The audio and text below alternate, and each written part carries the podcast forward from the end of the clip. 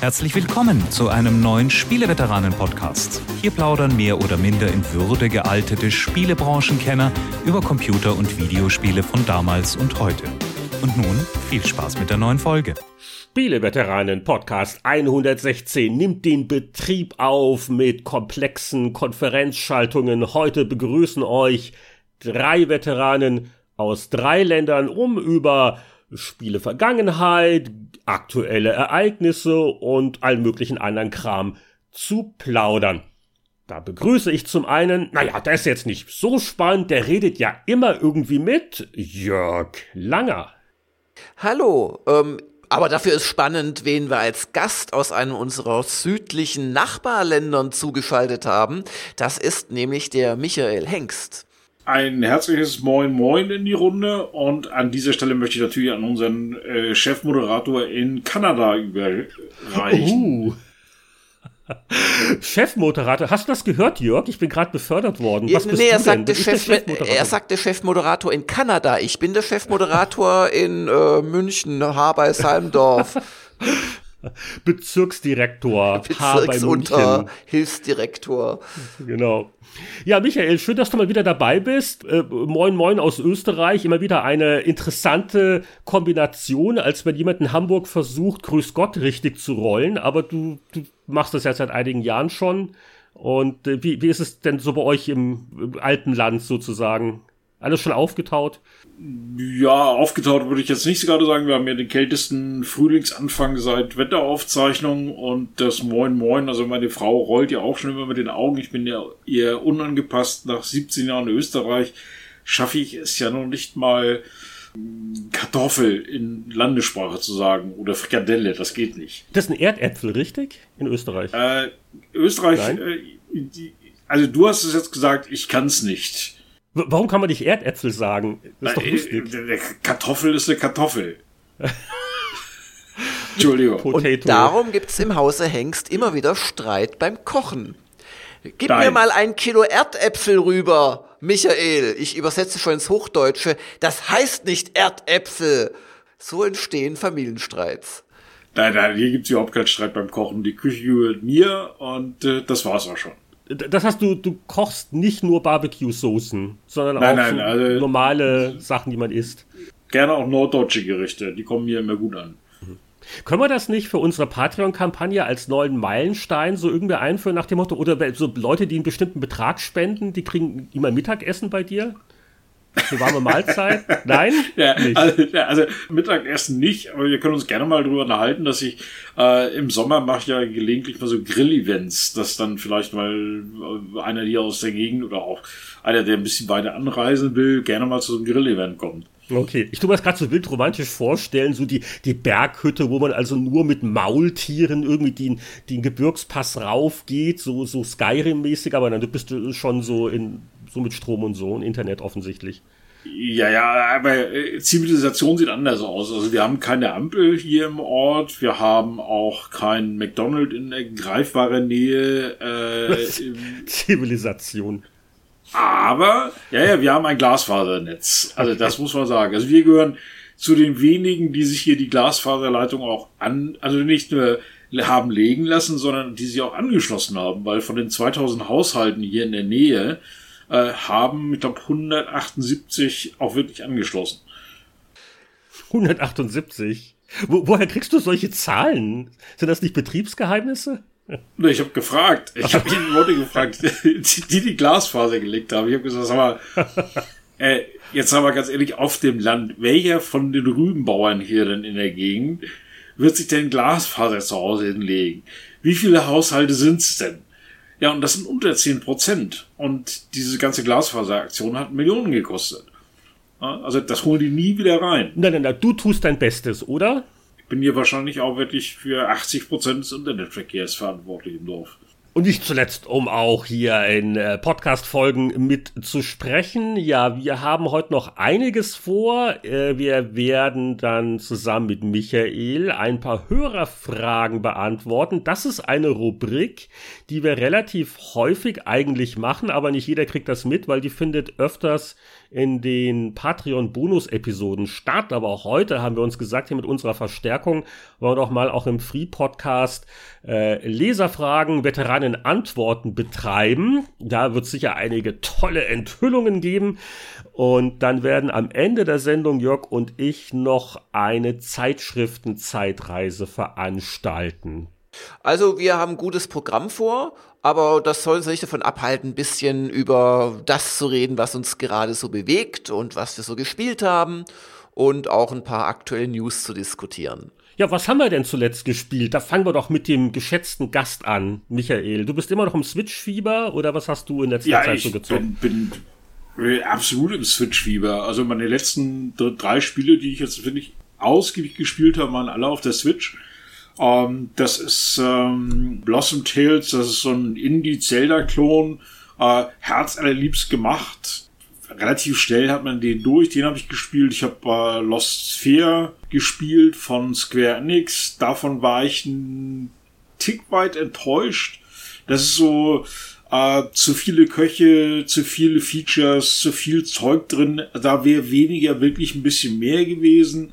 Ähm, mein absoluter Favorit gerade auf der Switch ist schon ein bisschen älter, für, andere Konsolen ist äh, Dragon Quest Builders. Mhm. Das ist halt wirklich, ich bin jetzt nicht so der große Minecraft-Fan gewesen, aber das ist jetzt was, was mich wirklich fasziniert hat. Also dieses Minecraft-Prinzip, mit Storyline, mit Aufgaben, mit Missionen, mit Extras und das Ganze in dieser, in diesem Dragon Quest Universum. Das ist der Hammer. Also da hing dann auch schon mal der Haussegen schief, wenn ich dann etwas länger am Wochenende hier gesessen habe und mein Castle ausgebaut habe, um irgendwelche Sachen. Ja, ich meine, damit, Gartenarbeit lieber in Dragon Quest Builders die Siedlungen ausbauen. ja, genau. Also ich meine, da muss ja. Ich habe dann meiner Frau versucht zu erklären, so diese die Vorzüge dieses Spiels, als ich dann gerade dieses Dampfbad für äh, die Bodybuilder in Mission Nummer drei oder in Abschnitt Nummer drei fertiggestellt habe. und die mir dann ganz dankbar dann irgendwelche neuen Sachen gezeigt haben und neue Rezepte verraten haben. Äh, das wurde dann doch mit eher einem Kopfschütteln äh, irgendwie quittiert. Das fanden die, glaube ich, nicht so gut. Also das ist witzig, weil ich habe, glaube ich, die Demo mal angespielt, fand es jetzt auch nett, aber so richtig, aber du meinst es auch so dauerhaft, bringt das was? Dragon Quest äh, das ist dauerhaft, ja. dauerhaft wirklich nett. Vor allen Dingen, ähm, das sind vier verschiedene Abschnitte und jeder Abschnitt ist, äh, auch wenn das Grundprinzip natürlich gleich ist, äh, komplett anders.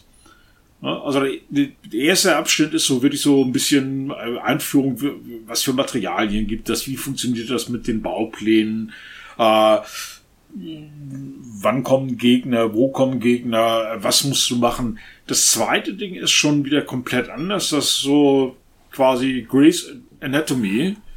Da sind die Leute alle krank und du musst sie dann irgendwo finden und dann musst du ein Hospital bauen und sie dahin bringen und dann musst du sie pflegen lassen und die musst du sie gesund bringen oder äh, mit, mit Items dann versorgen, damit sie gesund werden, damit sie dir dann Aufträge geben können.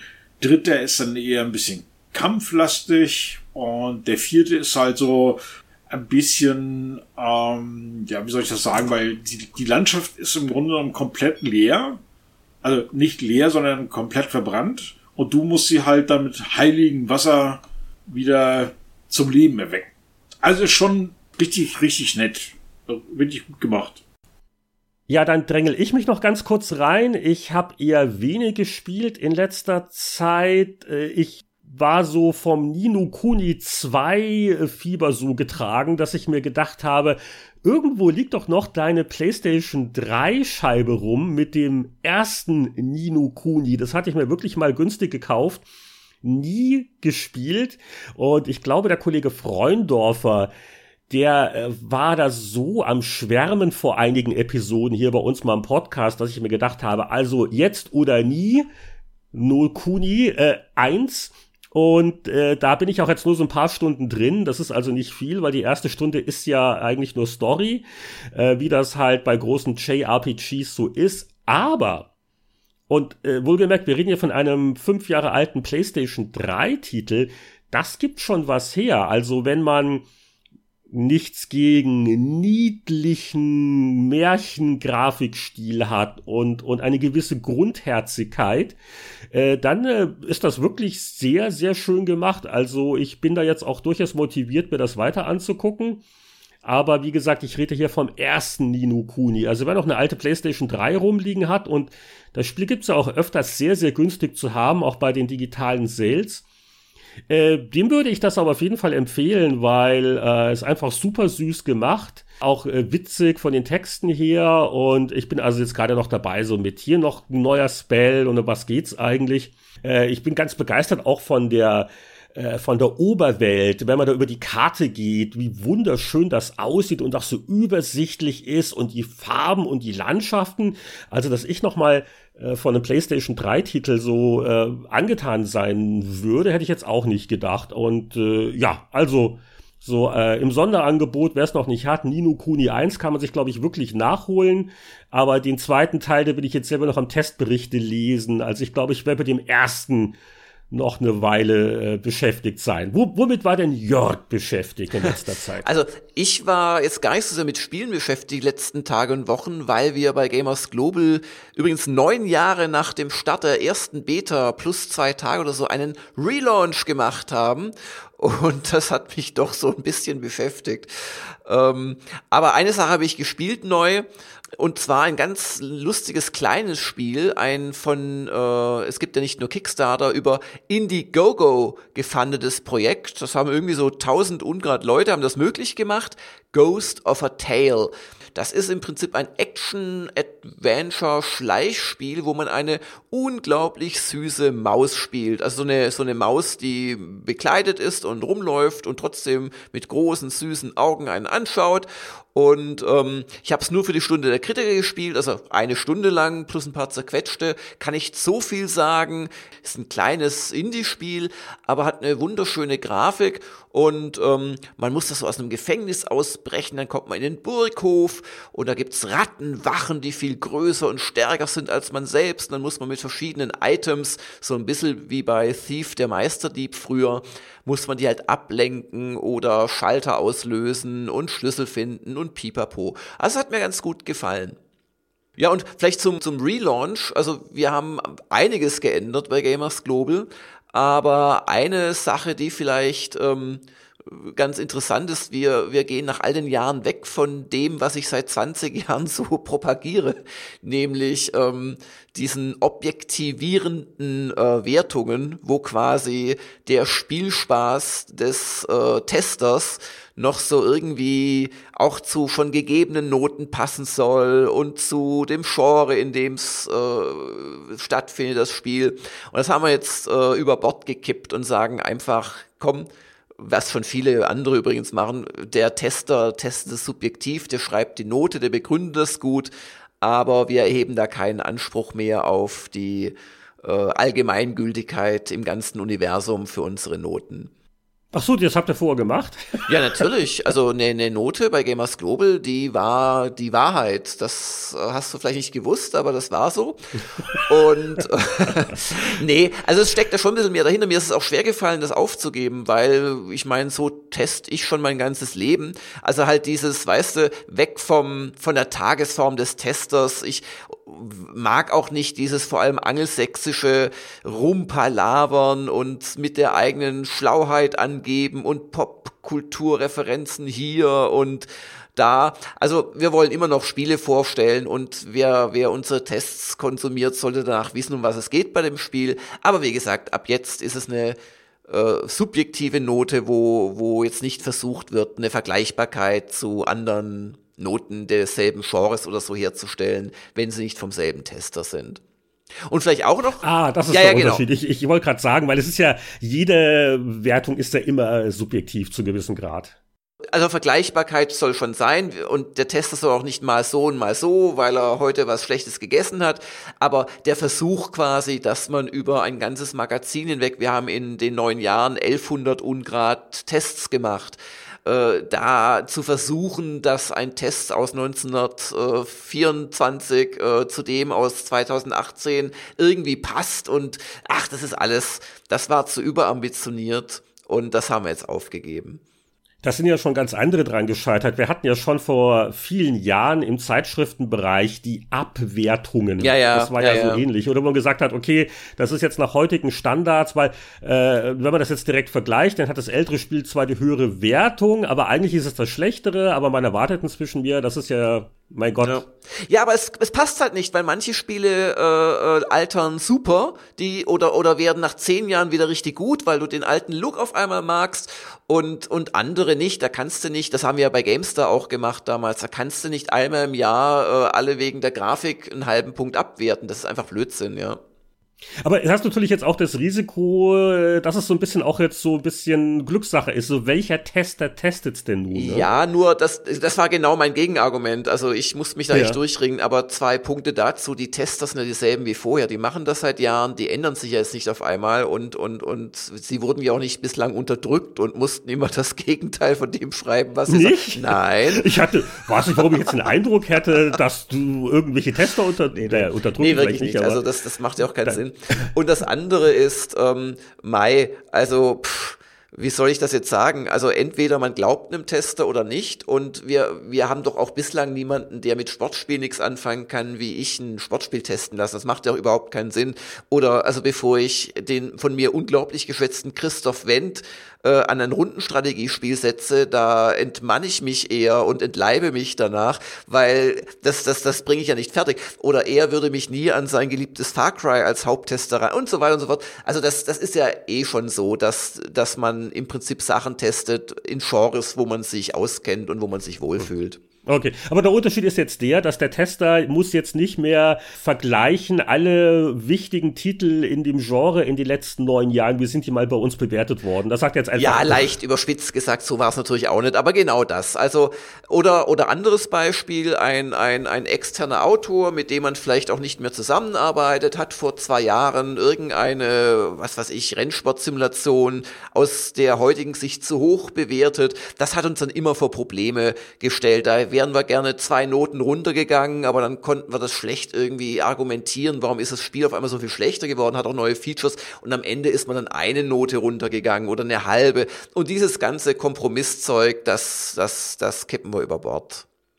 Und mein, unter uns, also äh, ist, die Note ist ja eh nur irgendwie so ein, auch noch ein Ding. Also ich meine, das Wichtige ist der Meinungskasten, der, der, was der, was der Mensch erlebt hat an Spaß und, und diese Note am Ende, die war früher vielleicht wichtiger. Das ist ja heute eh nicht mehr so. Zumindest nicht für erfahrene Spielekenner. Fragen wir doch die, die Zielgruppe. Michael, wenn du dich über neue Switch-Spiele informierst, ist da für dich da die Gesamtwertung überhaupt noch wichtig oder auch weniger? Ich gebe zu, im Moment ein bisschen weniger. Ähm, also ich verlasse mich da immer noch ein bisschen auf den eigenen Geschmack. Klar, wenn es dann ältere Sachen sind, die jetzt gerade auf die Switch neu oder die auf der Switch neu rauskommen, Dragon Quest 12, 11 äh, kommt jetzt irgendwann Ende des Jahres da überlege ich nicht, da lese ich auch vorher nicht, da weiß ich, okay, das kaufe ich blind. Ähm, bei anderen Sachen ähm, schaue ich mir, wenn es dann gibt, eine Demo vorher an. Also jetzt gerade aktuell Octopath äh, Traveler ähm, von Square habe ich mir angeschaut. Äh, das reizt mich natürlich per se schon mal, dieser Pano-Rollenspiel. Ähm, ich fand dann den Grafikstil auch ganz interessant da finde ich natürlich die Demo immer super. Ja. Bei mir ist halt wirklich das Problem bei den neuen Sachen, also in, der letzten Zeit, äh, sondern wenn ich mal die letzten zwei, drei Jahre anschaue, die Sachen, wo ich mich auf eine Note verlassen habe, äh, das hat eher nicht so gut funktioniert. Ne, das sind dann teilweise auch gehypte Titel, irgendwelche Sachen, die jetzt gut aussehen, aber spielerisch wenig Substanz haben. Also ich bin da Nee, also ich gucke schon im Web, was kommt jetzt gerade Neues, aber ich verlasse mich jetzt nicht unbedingt auf eine. Auf jeden Fall musst du, wenn du mal wieder einen deiner seltenen, aber wirklich sehr schönen ähm, Klassiker JRPG Remake-Tests für uns machst, musst du dran denken, subjektiv bewerten, ja? Also so frei nach Schnauze. Das dürfte ihm nicht schwerfallen. Ihr habt noch ein, ein kleines Detail von unserem Relaunch, das vielleicht schon interessant sein könnte für den einen oder anderen Zuhörer, weil es das so auch nicht so häufig gibt, glaube ich. Ähm, wir haben beschlossen, wirklich unsere Tests jetzt überwiegend als Videos und als Audioversion zu bringen. Und ähm, also wirklich so Spieletests zum Hören, also nicht so 30 Minuten im Podcast, wie wir das hier so machen, über Historie, philosophieren und sich ins Wort fallen, sondern wirklich mit Sprechertexten Test vorgelesen und den kann man dann im RSS-Feed abonnieren und sich so innerhalb von so, wie lang dauern die Dinger, so fünf bis acht oder neun Minuten in der Regel, äh, sich quasi über ein brandaktuelles Spiel informieren bei Gamers Global. Der gesprochene Spieletest. Ja. Hat, haben wir da nicht mal so mal als Gag mal drüber wie, gesprochen? Wie Radio. Hat, hat das jemand jetzt ernst genommen? Ich habe das ernst genommen. Ach, das war ein Witz. Ah, nee, ich, wir, wir machen das jetzt. Hallo, hier ist hier ist Radio Powerplay mit den neuesten Spieletestmeldungen. Pegelstand, Final Fantasy. Oh, okay. Ja, nee, und das sind die ersten Reaktionen durchaus gut, weil, ähm, ja, wer hatte noch die Zeit und ähm, es ist auch zu gefährlich beim Autofahren aufs Smartphone zu schielen, um den neuesten Nino Kuni 2 Test zu lesen. Mhm. Jetzt, jetzt, sind dann auch so die Gefühlsausbrüche drauf, jetzt wo alles subjektiver wird. Nee, nee, nee, nee. Tester nee, nee, nee, oder nein? Nee, das ist, das, das ist kein okay. Let's Play als, das wäre das nächste. Man könnte auch Let's Plays vielleicht machen. Nee, nee, das ist ein ernsthafter, Audio, ist ein genau. ernsthafter Test mit Text und der wird quasi passend vorgetragen, genau. Ja, ich, ich freue mich schon auf die Hörbuchserie, wenn Michael Hengst sich durch alle Final Fantasy Teile spielt und dabei das äh, Mikrofon anhat Ja, das würden sich bestimmt einige Menschen anhören wollen. Ey, das wird aber, glaube ich, nicht passieren. Also, äh, also durch alle Teile schon mal gar nicht. Und äh, ich glaube, dann werde ich alleine leben. Also, dann wird, wird sich meine Frau wirklich scheiden lassen. Sagen, ja, ja. Gerade die, die, die Haushaltsdramen im Hintergrund, die würden mich dann sehr interessieren. Äh, die sich dann abspielen wie gesagt, also äh, es, reicht, es reicht schon, wenn ich irgendwie 20 oder 30 oder 40 Stunden in so ein uralt Rollenspiel investiere, wo dann äh, meine Frau auch immer guckt, was, was spielst du doch eigentlich schon wieder die ganze Zeit? Und, äh, also übrigens, ich durfte Michaels Frau auch schon kennenlernen und sie ist nicht der böse Drachen, als den sie dauernd dargestellt wird hier von Michael. Ich finde das unmöglich, wie du hier deine... nein, nein, nein, nein, sie ist ja auch nicht der böse Drachen. Sie ist ja... Ähm, äh, die Stimme der Vernunft. Die Stimme der Vernunft, ja. So gehört sich das. Ja, Schatz. Genau. Ja, aber ich glaube, auch da würde ihr den Geduldsfaden reißen. Also wenn ich jetzt sage, du Schatz, ich bin jetzt die nächsten sechs Monate weg, weil ich muss jetzt hier Final Fantasy 1 bis 15 durchspielen, äh, dann hätten wir, glaube ich, ein Problem. Meine Theorie ist, dass du es ständig machst, es einfach nur nicht verrätst. nee, nicht wirklich. Aber äh, wenn sie so ihre favorisierten Artserien im Fernsehen guckt, dann spiele ich doch lieber irgendwie Dragon Quest oder sowas. Im News-Bereich machen wir es relativ kurz, äh, weil wir ja noch viele Hörerfragen auch vor uns haben. Äh, das eine ist so eine ja, lustige Meldung, so der Running Gag ist ja die Atari-Box, die äh, ja irgendwann kommen soll und die neueste Entwicklung ist, dass sie einen neuen Namen bekommen hat, unglaublich originell und kreativ. Die Atari-Box nennt sich jetzt Atari VCS. Nein. No. Und am ähm, im April soll man sie vorbestellen können. Ja. Warum auch immer, was immer sie macht, aber die Aussicht auf vorinstallierten Night Driver und andere VCS-Spiele, oder? Ja, lässt mich jetzt auch gerade irgendwie. Also, wenn ich einen Tipp geben kann, ohne kalt. das Ding je gesehen zu haben, ähm, da, ich würde das nicht pre-ordern. Ich würde das post-ordern, wenn andere Leute sagen, das taugt was. Vorher würde ich mit der Atari-Box gar nichts machen. Da bin ich auch schon auf die subjektiven Tests in allen möglichen Medienformen gespannt, ja. Aber äh, und sie, sie machen aber auch wieder, ich meine, es ist ja irgendwie witzig, aber äh, es gibt da auch da wieder so den, den Einknopf-Joystick im klassischen Design. Aber äh, es fühlt sich für mich irgendwie alles sehr dubios an nach dem Motto, wie können wir Geld mit einem alten Namen machen, ja, ja. mit einem Produkt, ja. das eigentlich wirklich keiner braucht. Ja. Ja, aber apropos alte Sachen kommen zurück, die man vielleicht schon immer vermisst hat oder aber auch hätte ruhen lassen sollen. Es äh, gab einmal vom Eric Chahi oder wie der ausgesprochen wird, gab's äh, Flashback. Halten manche für einen großen Klassiker, mir hat's nicht so gefallen, aber das Spiel kommt jetzt auf die Switch in einer Retro Collectors Edition. Da ist jetzt Michael sicher sehr hellhörig geworden. Also Flashback, ein Action-Adventure, ich glaube, äh, was war das, frühe 90er? Ja. Ähm, sehr schöne war, Animation, ja, muss man sagen, ja. Einem, ja, ich war damals spielerisch also auch nicht so völlig weg. Auch da so die Ästhetik schön und gut, aber so das eigentliche Spielgeschehen. Aber es ist, in gewissen Kreisen wird's kultig verehrt, war sicher nicht schlecht. Auf jeden Fall, äh, es gab ja schon andere Re-Releases, aber neu ist dann wirklich die Switch-Version und das ist wohl auch eine Adaption der Super Nintendo-Umsetzung. Und äh, die soll im Juni erscheinen, wenn ich mich nicht täusche. Und für die ganz großen Fans gibt es dann wohl auch eine Collectors Edition, die so den, noch den Super Nintendo Modul Look hat. Das, das ist doch was. Das ist, Michael, du musst dir keine Sorgen machen, was die Switch-Nachschubsache angeht. Obwohl so naja. Flashback ist aber jetzt auch nicht so dein Ding. Ist nicht wirklich so mein Ding. Äh, also, äh, da könnte auch eine Atari VCS-Version kommen. Das würde mir jetzt. äh, du, du, bringst die Leute auf Ideen, ich sag's dir. Äh, ja, aber also, ich kann es verstehen, warum die Leute das machen, aber bei, bei interessanteren Titeln würde ich sagen, okay, aber das ist jetzt nicht so, nicht so meins. Also ich, da würde ich jetzt nicht meinen Geldbeutel zücken, zücken und sofort vorbestellen und kaufen oder so. Also Flashback war auch jetzt nicht so wirklich meins. Aber immerhin Heinrich, eine, eine Kritik, die wir zuletzt an dem nicht so ganz tollen äh, Secret of Mana hatten, zusammen mit Julian Eggebrecht, ähm, ist hier immerhin laut der Versprechung drin. Man kann es sowohl in der SNES-Grafik, in der äh, traditionellen Spielen oder in einem verschönerten mit irgendwelchen Grafikfiltern. Ja. Das finde ich immerhin, das ja auch, genau, dass, so muss das dass sein. man die Wahl hat. Und ja. ich finde übrigens sehr, sehr nett, es gibt ein Interview mit dem äh, Eric Jailly, ich rate jetzt auch mal die Aussprache, ja, wahrscheinlich ist nicht meine Stärke. Ja.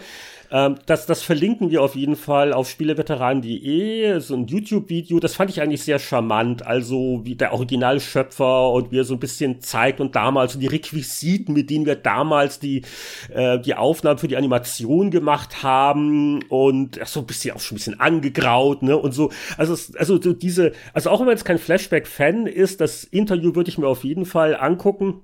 Ja, das wäre so mein Tipp und äh, wir verlinken das wie immer unauffällig ja, und Flashback ist natürlich ein super Stichwort, weil wir machen ja immer einen kleinen Flash Back von den kostenlos Folgen auf die Patreon Bonus Folgen. Das sind vollwertige Spieleveteranen Episoden mit viel Stoff, die eben nur die Patreoniken ab 5 Dollar zu hören bekommen. Und da haben wir in der 115 gleich zwei interessante Spiele gehabt. Ein altes neues Spiel und ein neues Spiel mit alter Grafik, nämlich Age of Empires HD Collection und, nee, Definitive Edition heißt sie, Entschuldigung. So heißt sie, genau. Genau. Und das neue Spiel mit alter Grafik war Into the Breach von den Machern von FTL. Sehr spannende Spielmechanik. Wir haben uns ein bisschen gestritten, Heinrich, darüber, ob es jetzt super ist oder nur gut aber ähm, das als kleiner Rückblick. auch gewisse, auch gewisse Genrezuordnungen gab es nicht immer nur Harmonie und Einigkeit. Genau, aber da vertrauen wir den Experten und genau. Auf jeden Fall ist eine, eine witzige Episode, weil wirklich mal ein neues und ein altes Spiel, aber auch das alte war ja wieder neu. Also es ist immer wieder ganz lustig, wie so diese Sachen sich vermischen und äh, da ja natürlich wieder ein bisschen Smalltalk und News. Und wer an diesen Köstlichkeiten interessiert ist, patreon.com slash Spieleveteranen, 5 Dollar im Monat. Und es gibt immer alle Bonus-Episoden. Michael, äh, ich glaube, Into the Breach, du warst dann auch so fasziniert, du hast jetzt schon gekauft, aber noch nicht gespielt, richtig? Du hast noch keine, von lauter Switch keine Zeit gehabt. Ge genau, also ich hab's mir, ich hab's mir gekauft, weil äh, wäre auch genau mein Ding, eigentlich so ein, so ein Strategiespiel. Ähm, ich habe aber noch keine Zeit gehabt, mir das anzugucken. Also ich habe es mir ganz fest vorgenommen. Ich habe jetzt gehofft, du bist jetzt hier die, der Schiedsrichter. Der sagt, wer hat jetzt recht, Heinrich oder Jörg, aber das heben wir uns fürs nächste Mal auf. äh, wollte ich gerade sagen, das können wir beim nächsten Mal machen. Okay. Was wir auf jeden Fall jetzt machen, ist die allseits beliebte Rubrik Hörer fragen, Veteranen antworten.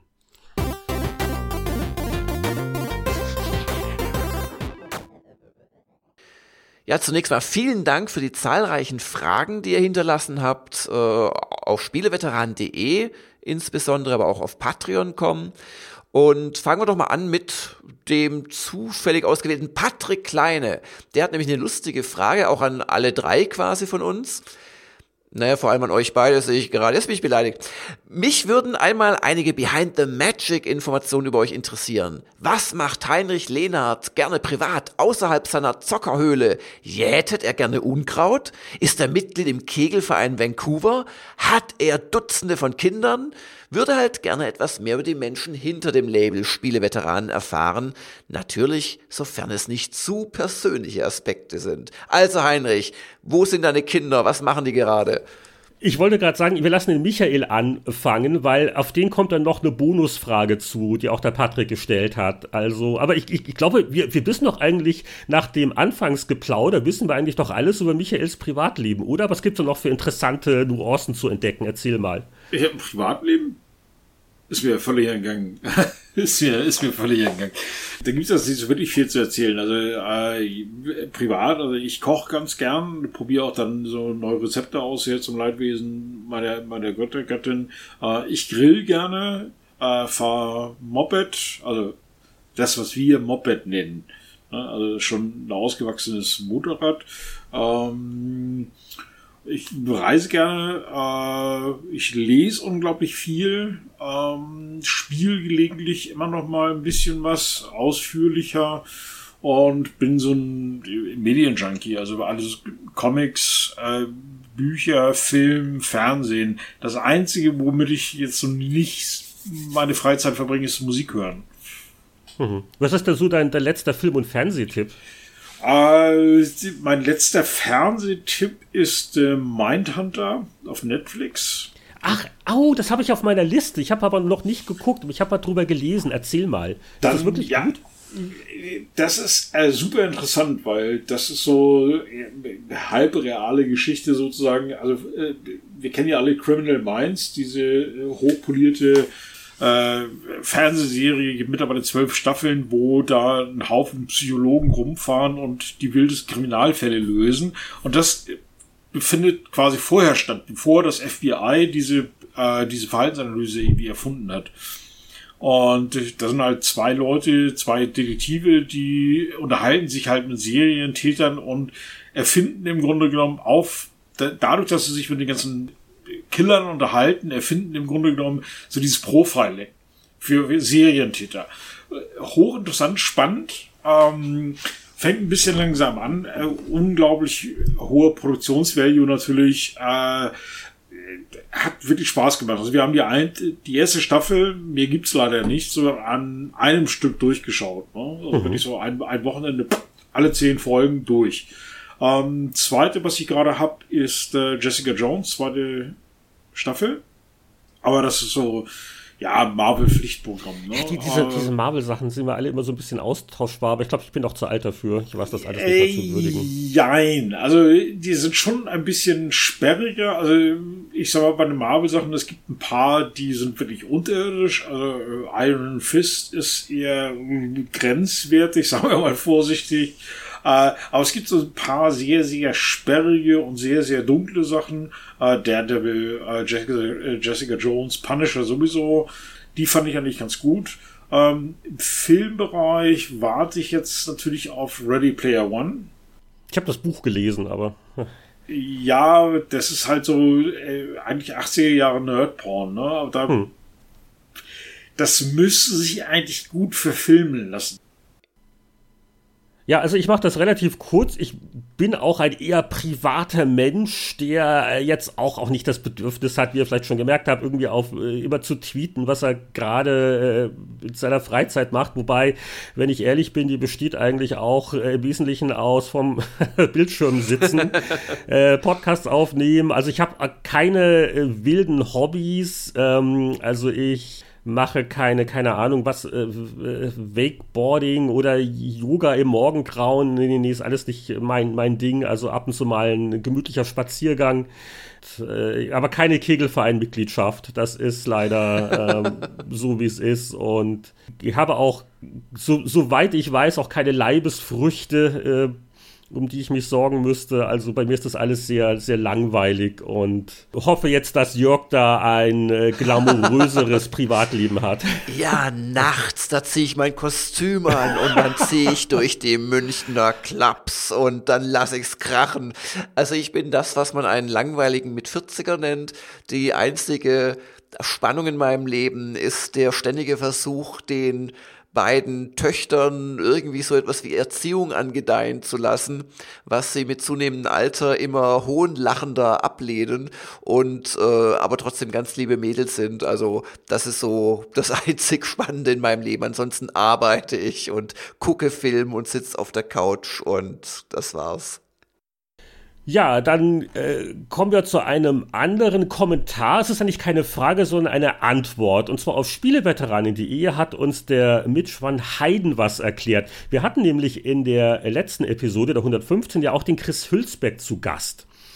Und da haben wir über ein Remix-Album geplaudert von der German Remix Group, die also Hülsbeck-Tracks neu aufgemischt, aufgenommen haben und so weiter und so fort. Da sind wir wirklich, also, also während der Sendung drüber gestolpert, dass äh, in den Grüßen ein gewisser Jörg Langer genannt worden ist. Und äh, Jörg, jetzt hat uns der Mitch erklärt, wie du das geschafft hast. Ja, mir ist es auch wieder eingefallen. Ähm, also äh, er, er hat halt erklärt, dass, dass es über Retro Gamer letzten Endes kommt, weil da haben wir mal eine News über ein früheres Projekt schon gebracht und ich, ich habe mich auch sofort wieder erinnert, äh, Mitch, jetzt beim äh, Chris Hülsbeck Tribute Album, da wart ihr einfach wirklich eine Woche zu spät. Da waren wir mit der Retro Gamer gerade fertig geworden und ähm, dann kann man da leider nichts mehr reinbringen an News. Aber anscheinend für das frühere und auch für den Kontakt oder so wurde ich da netterweise genannt. Vielen Dank dafür und jetzt weiß ich es auch wieder. German Remix Group äh, und schickt ruhig eure nächsten Projekte an die Retro-Gamer-Redaktion. Das bringen wir immer gerne. Das war jetzt quasi Veteranenfragen und Hörerantworten, aber jetzt geht's, glaube ich, wieder, genau. wieder zurück.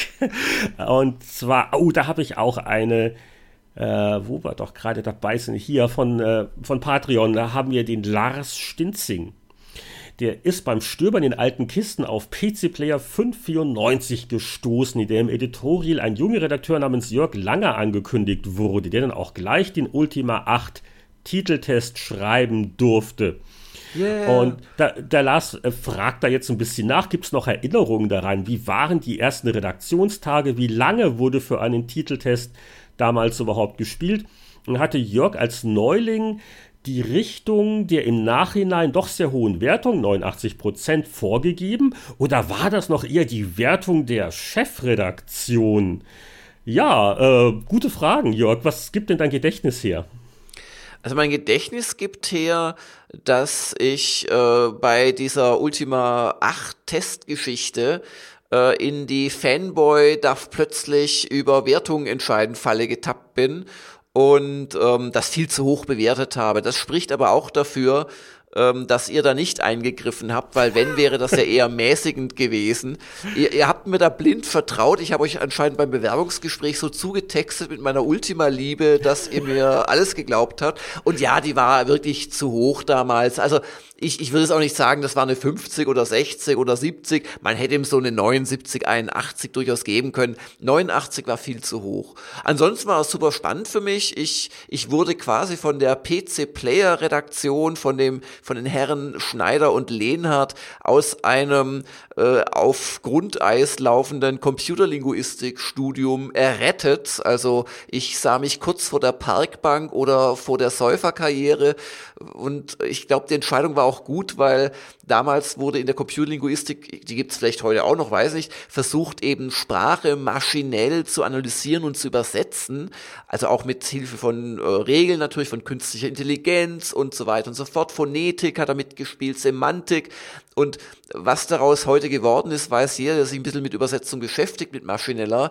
Da wird in Google einfach eine unglaublich große Zahl von Texten in eine Cloud reingeworfen und in die Nachbarcloud eine unglaublich große Zahl derselben Texte in einer anderen Sprache und daraus errechnet Google dann statistisch Übersetzungen. Das ist natürlich stark vereinfacht, aber ich glaube, meine Entscheidung zur PC Player zu gehen war gut, denn sonst wäre ich heute wahrscheinlich ein gut bezahlter Google-Angestellter, der sich aber selbst hasst dafür, dass oh. er Statistiker geworden ist, wo er eigentlich Sprachwissenschaftler sein wollte. Aber die Aktienpakete, Jörg, die Aktienpakete.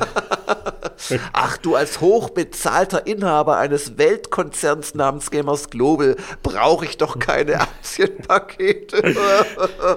Wir haben unsere Zuhörer ja, und deren Liebe. Genau. Mehr brauchen wir und nicht. Und ihre Liebe und ihre Patreon-Dollars. Und da, da, das, das ist ja auch was wert. Nee, also das als Antwort, vielen Dank, dass du dich dafür interessierst, Lars. Ähm, aber es war eine tolle Zeit. Also ich weiß, an so Sachen erinnert mich immer. Ich, ich weiß noch, wie ich in das Vorstellungsgespräch damals gegangen bin. Meine großen Idole Heinrich und Boris zum ersten Mal leibhaftig vor mir sitzend.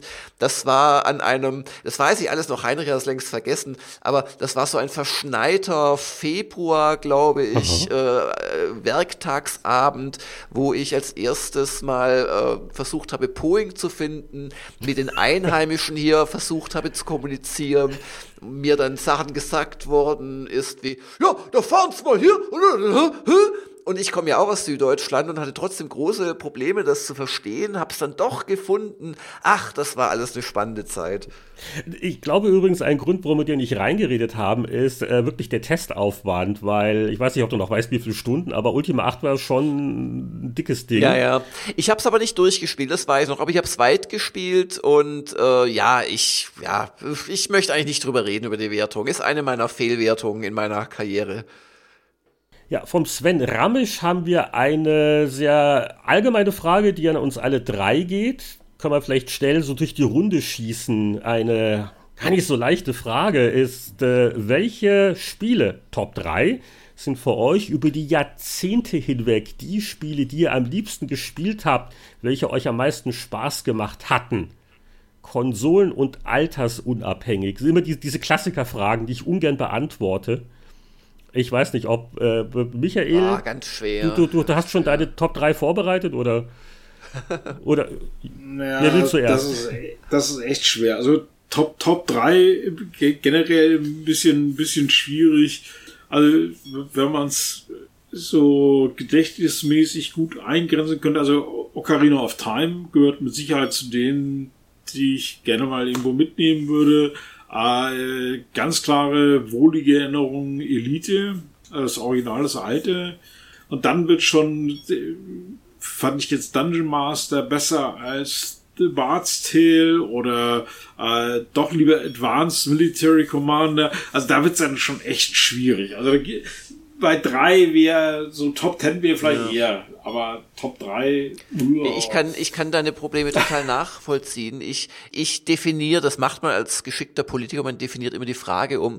Ich definiere die etwas um und sage, welche Spiele Top 3 hast du so in den 80ern und vielleicht frühen 90ern am liebsten gespielt, um es ein bisschen einzugrenzen. Puh. Und da komme ich bei mir persönlich tatsächlich auf die Ultimas immer wieder zurück. Und so richtig am faszinierendsten war für mich, glaube ich, damals tatsächlich Ultima 3, weil das war mein erstes und das war eine eine ganz neue Welt. Aber auch 4 und 5 habe ich einfach nur geliebt und gesuchtet. Und ähm, Elite würde ich auch nennen. Es ist für mich heute unvorstellbar, was ich an diesem Spiel gefunden habe, aber ich habe das, also einen ganzen äh, Sommer oder Herbst oder was die Jahreszeit war, lang habe ich das gespielt und äh, wirklich äh, geistlos hunderte, tausende von Kills gemacht, um endlich Elite zu werden. Und als drittes, ach, ja, das ist zwar nicht mehr 80er, sondern eher 90er, aber ich habe doch auch sehr viel Zeit auch in die Mobilfassung von Fire Emblem gesteckt. Die habe ich auch sehr geliebt.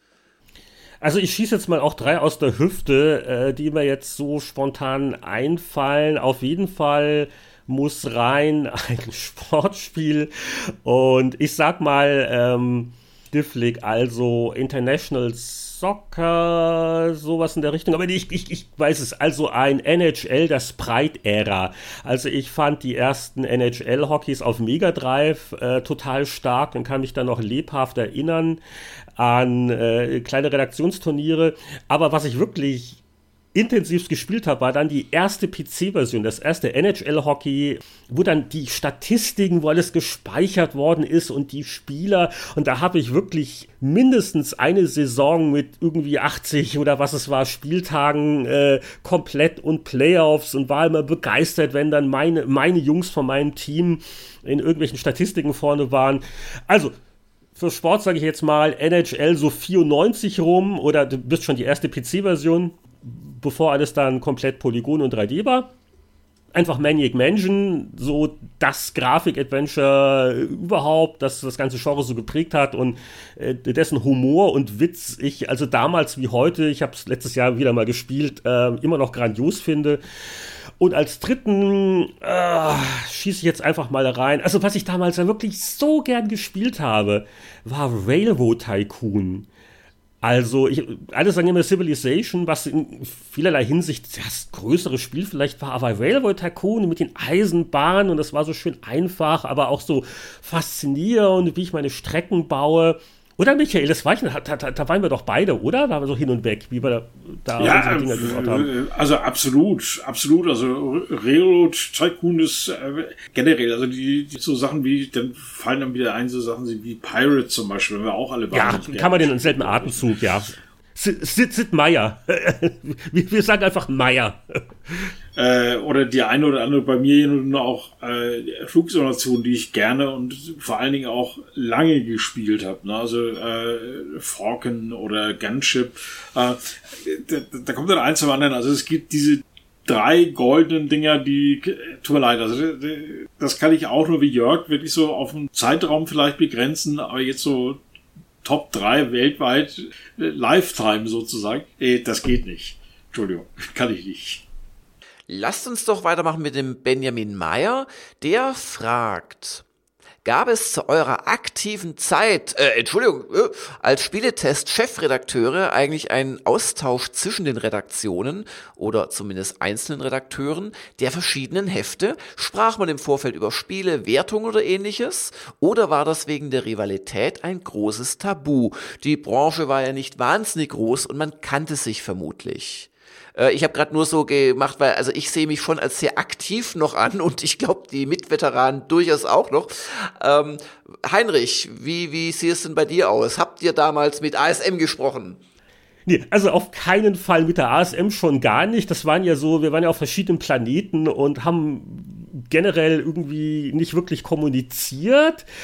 Und auch, äh, hilf mir mal auf die Sprünge, als du dann die GameStar gemacht hast und ich war noch bei PC Player und wo ja auch so die Redakteure so ein bisschen hin und her und man auch im selben Ort war.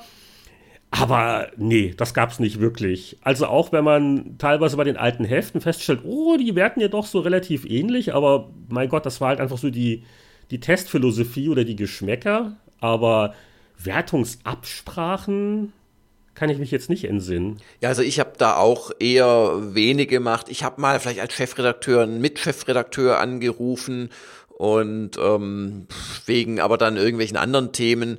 Aber ich habe mich jetzt daran nie abgestimmt. Mir wäre es auch nicht recht gewesen, wenn es äh, meine Kollegen gemacht hätten. Aber das liegt halt dann letzten Endes auch so ein bisschen an privaten Bekanntschaften. Wenn man im selben, in derselben Stadt äh, tätig ist, wenn man sich kennt, dann redet man da bestimmt auch mal vertraulich über so etwas. Aber ich hatte nie das Gefühl, dass man da irgendwie dadurch jetzt Infos über, über andere Hefte bekommen hätte oder so.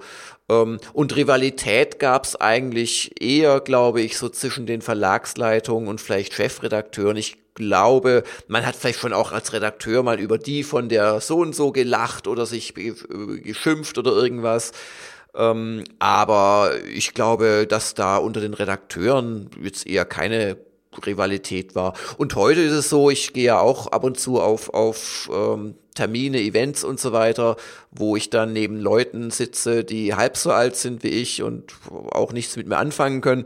Also da spricht man schon, wie findest du jetzt das Spiel oder ja, aber also da da ist auch, ich habe auch den Eindruck, dass das heute eher weniger Rivalität ist als früher, weil es einfach viel mehr Marktteilnehmer gibt und da gibt's nicht ja, den großen ja. Bösewicht, der ja. einem quasi äh, das, das Wasser abgräbt und dem man jedes verkaufte Heft neidet. Das ist alles viel, viel easier heute, finde ich. Ja, sicher ein Faktor. Äh, Michael, so, so, so Powerplay-Videogames-Zeiten, da noch irgendwas in Erinnerung? Nee, also Wertungsabsprachen gab's gar nicht. Ähm, man ist sich ja auf Messen mit Respekt begegnet, aber man hat sich nicht abgesprochen. Also im Gegenteil, also mir ist äh, eine äh, Sache noch in Erinnerung, das war, ich glaube, äh, The Seven Guests, wir waren bei Trilobyte äh, und da war auch äh, der Markus Krichel da, der war, glaube ich, damals bei der ASM oder... Nee, der hat Computec gemacht zu der Zeit, oder? Genau, der war bei, war bei Computec und ähm, da saßen wir dann abends beim Dinner und er meinte dann, du bist ja eigentlich ganz netter Kerl, dir geht so der Ruf, dir, dir geht so ein Ruf voraus wie Attila der Hunde. das äh, sagt, glaube ich, schon relativ viel, sage ich mal, über das äh, Verhältnis zwischen den einzelnen Redakteuren von verschiedenen Magazinen. Da war ich dann auch ein bisschen, okay, was für ein Rufgier eilt mir denn hier voraus? Aber das war, war ein nettes Gespräch. Ach, du, du, du siehst nur so aus wie Attila der Hunde, bist aber vom Charakter her viel lieblicher, das kann ich bezeugen. Äh, gut. Ja, aber das war das Einzige, wo man mal gesagt hat, wo ich dann auch daneben stand und gedacht habe, äh, Moment. Aber ansonsten abgesprochen haben wir uns nie. Das war's. Ja, dann kommt der Michael Legner jetzt dran.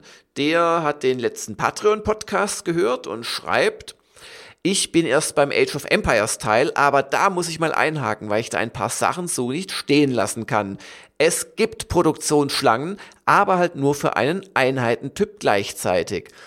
Und da hat der Michael recht. Ich glaube, wir haben das anders behauptet. Was mich wundert, weil ich wusste eigentlich, wie es ist. Ich habe das auch in, einem, in so einem Video, ähm, Videokolumne auf Gamers Global habe ich es auch richtig erzählt, aber irgendwie da bei den Spieleveteranen habe ich geschlafen. Tut mir leid ein Einheitentyp, da kann man mehrere in einer Barracks zum äh, Produzieren klicken. Man kann nur nicht dann zum Beispiel einen fahrlangen äh, Typen und einen Schwertkämpfer gleichzeitig in die Produktionsschlange stecken. Und er schreibt weiter, dass es auch dann später per Patch einen Idle Villager Button dazu gab. Nur ohne Button, man muss den Hotkey-Punkt drücken. Auch da hat er recht. Und er meint, wobei das habe ich gar nicht ausprobiert, ich habe es nicht lange gespielt, ich glaube Heinrich auch nicht. Er sagt halt noch, dass sich durchaus bei den Kampagnenmissionen einiges getan hat, dass man da schon in der Grundspielkampagne Einheiten aus dem inkludierten Add-on zur Verfügung hat und dass auch einzelne Maps besser gebalanced sind, als sie das früher waren. Also, der Michael Legner hat erfolgreich eine Lanze gebrochen für Age of Empires äh, Definitive Edition.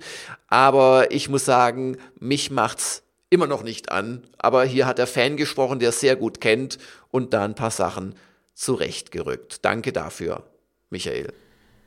Wir kommen aber jetzt nochmal zurück auf den Patrick Kleine. Da hatten wir eine Frage schon vorhin beantwortet, aber es geht noch weiter, vor allen Dingen in Richtung des, äh, ich zitiere, deutschen Rollenspielpapstes Michael Barbecue-Soße Hengst.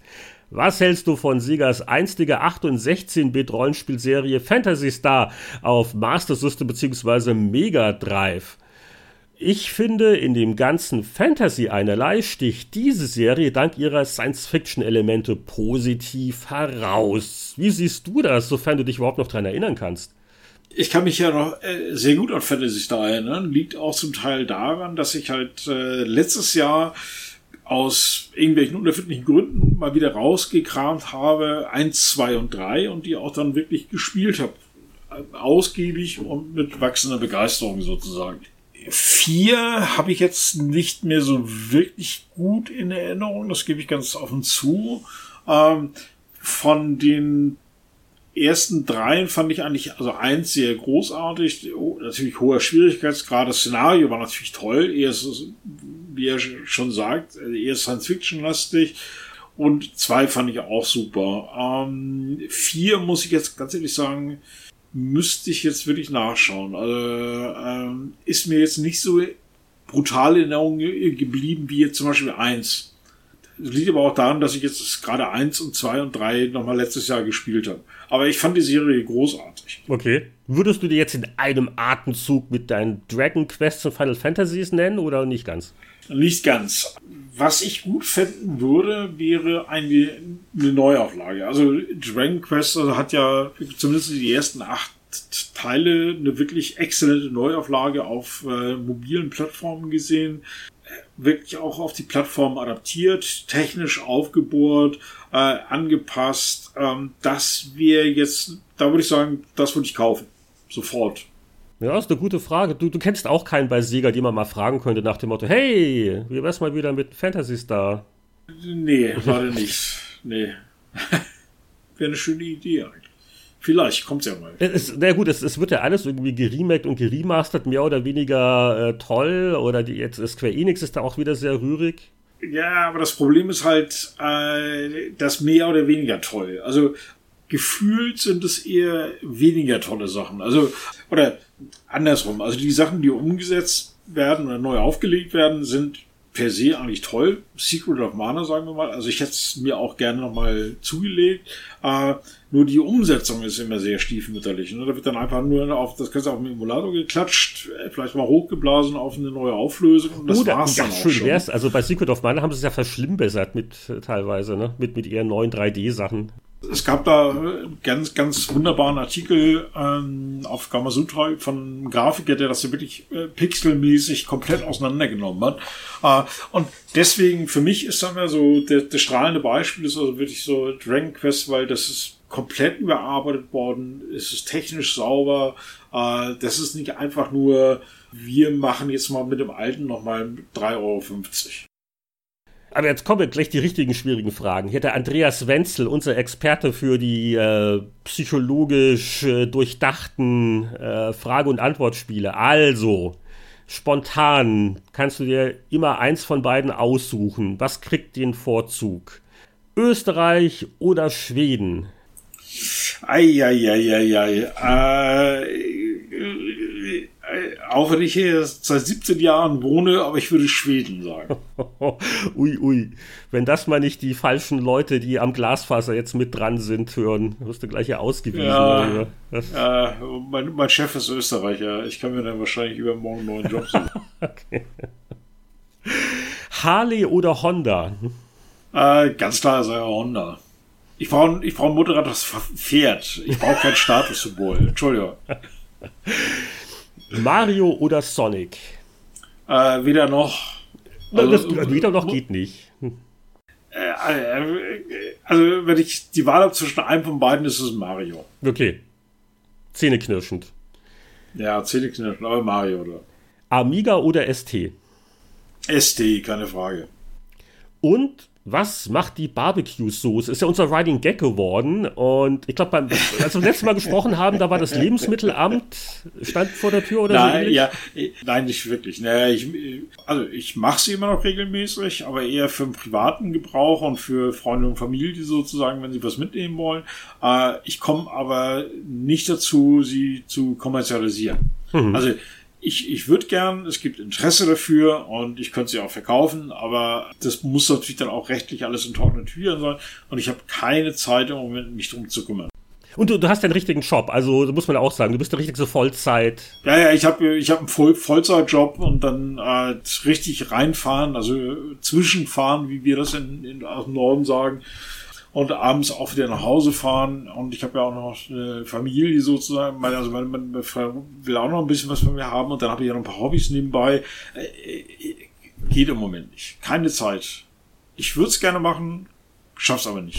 Okay. Also und, kommst du überhaupt auch noch dazu, zumindest so, so im kleinen Kreise für privat noch neue Rezepte dir auszudenken oder ist da auch so ein bisschen gerade die, die Kreativität? Ja, also bei, den, bei, den, bei den Grillsoßen, bei den Grillsoßen ist es relativ einfach, weil da sind die Rezepte entwickelt, äh, da experimentiere ich jetzt auch nicht mehr großartig rum.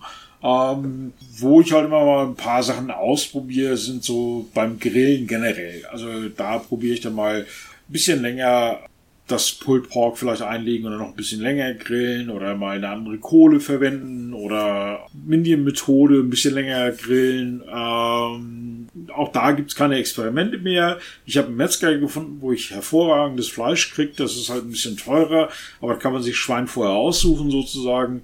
Ja, also die, die Sau da vorne hätte ich gern und dann wird sie... Oh, dann kommt sie auf den Grill. Ja, Heute die Vegetarierplatte. Ja, nicht wirklich. Nee, aber, äh, also da achte ich dann schon drauf, dass es dann auch Qualität ist. Aber da experimentiere ich halt mal ein bisschen. So mit, wie lange grill ich, was kommt für ein Holz drauf, mit anderen Aromen. Aber an der Soße selber, da wird nicht mehr experimentiert. Und so äh, neuartige Flammtechniken, so, so Trantor-mäßig, der Flammenwerfergrill, da, da ist auch schon alles erfunden worden. Nee, ich, äh, ich bin auch oldschool. Also ich habe ich hab einen äh, klassischen Smoker, also so eine äh, Tonne mit äh, Seitenfeuerbox und äh, mit Schamottstein. Also es gibt so ein, zwei Sachen, die ich gerne mal ausprobieren würde in Sachen Hardware. Also ich habe mir mal einen neuen Smoker angeschaut, den würde ich mir gerne kaufen wollen. Der ist aber relativ teuer. Das war's aber auch schon. Weiter geht es mit unseren Hörerfragen. Patreon-User Timo schreibt, der Michael war ja auch bei Bob Bates letzten Spiel Formistry involviert. Ich habe bis jetzt mal nur kurz reingespielt und war schwer angetan, aber vielleicht kann er ja mal berichten, ob das Spiel kommerziell wenigstens so erfolgreich war, dass man mit weiteren Spielen von Herrn Bates rechnen kann. So, Gute Frage. Kann, kann man darüber reden oder ist das alles doch zu geheim? Na, da kann man durchaus drüber reden. Bob ist in San Francisco und äh, ich glaube nicht, dass er mir jetzt hier schnell den Kopf abreißt, wenn ich jetzt ein bisschen aus dem Nähkästchen plaudere. Hat sich das kommerziell ausgezahlt? Äh, ich sage mal ein moderates Nein. Also wir wissen ja, was beim Crowdfunding reinkam, aber die Frage ist ja dann, wie viele zusätzliche Verkäufe generiere ich über Steam? Und das ist natürlich bei einem Text-Adventure äh, eine sehr gute Frage. Also das, das war nicht so überwältigend, was dann noch an Verkäufen nachkam? Es kommen immer mal wieder ein paar rein, das ist jetzt aber jetzt also wirklich überschaubar. Also das macht jetzt der, größte Teil dessen, was da wirklich reingekommen ist, ist äh, über ähm, die Kickstarter-Kampagne gekommen, muss man auch sagen. Und muss man auch mal über äh, bedenken, über welchen Zeitraum wir hier reden. Also im Grunde genommen, äh, wir haben die Kickstarter-Kampagne gemacht letztes Jahr, 2017 im Januar. Vorher war ja der Bob schon ein Jahr lang damit beschäftigt, das überhaupt mhm. zu coden und zu schreiben. Äh, da war er noch alleine. Dann kam dann der zweite Programmierer, der Nick dazu, der aus äh, Griechenland relativ viel, gerade was so Taz angeht, also diesen Interpreter, der dazu gesteuert hat. Und dann habe ich ja außenrum noch ein bisschen was gemacht mit der Webseite und ein bisschen Technik und äh, blum blum blum. Wir haben jetzt nicht, also ich habe Minimalbetrag bekommen. Also ähm, ich habe es ja auch nicht gemacht, um damit jetzt reich und berühmt zu werden, sondern äh, nur berühmt, aber nicht reich. äh, nee, also das war wirklich so ein Minimalbetrag und ich sage mal, von dem Geld, was jetzt insgesamt reingekommen ist, können jetzt, kann jetzt ein Entwickler, ich sage mal, wirklich jetzt nicht unbedingt ein Jahr von leben.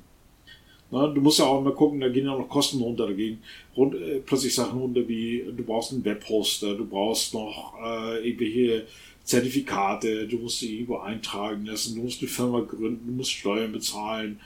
Da bleibt dann am Ende des Tages wirklich nicht viel übrig. Ähm, ich hatte mit Bob über den zweiten Teil scherzhaft gesprochen. Ja. ja, ja, noch gar nicht so lange her. Ähm, ich mach da mal, ich würde es gerne sehen. Ich weiß jetzt aber nicht wirklich, ob er sich das nochmal antun möchte. Aha, das wäre nämlich auch so meine Frage gewesen nach dem Motto, ob es jetzt ein Nachfolger ist oder ein ganz neues Szenario. Die Engine ist ja jetzt da, also ja. man weiß es noch nicht, ob nochmal ein Text-Adventure nachkommt.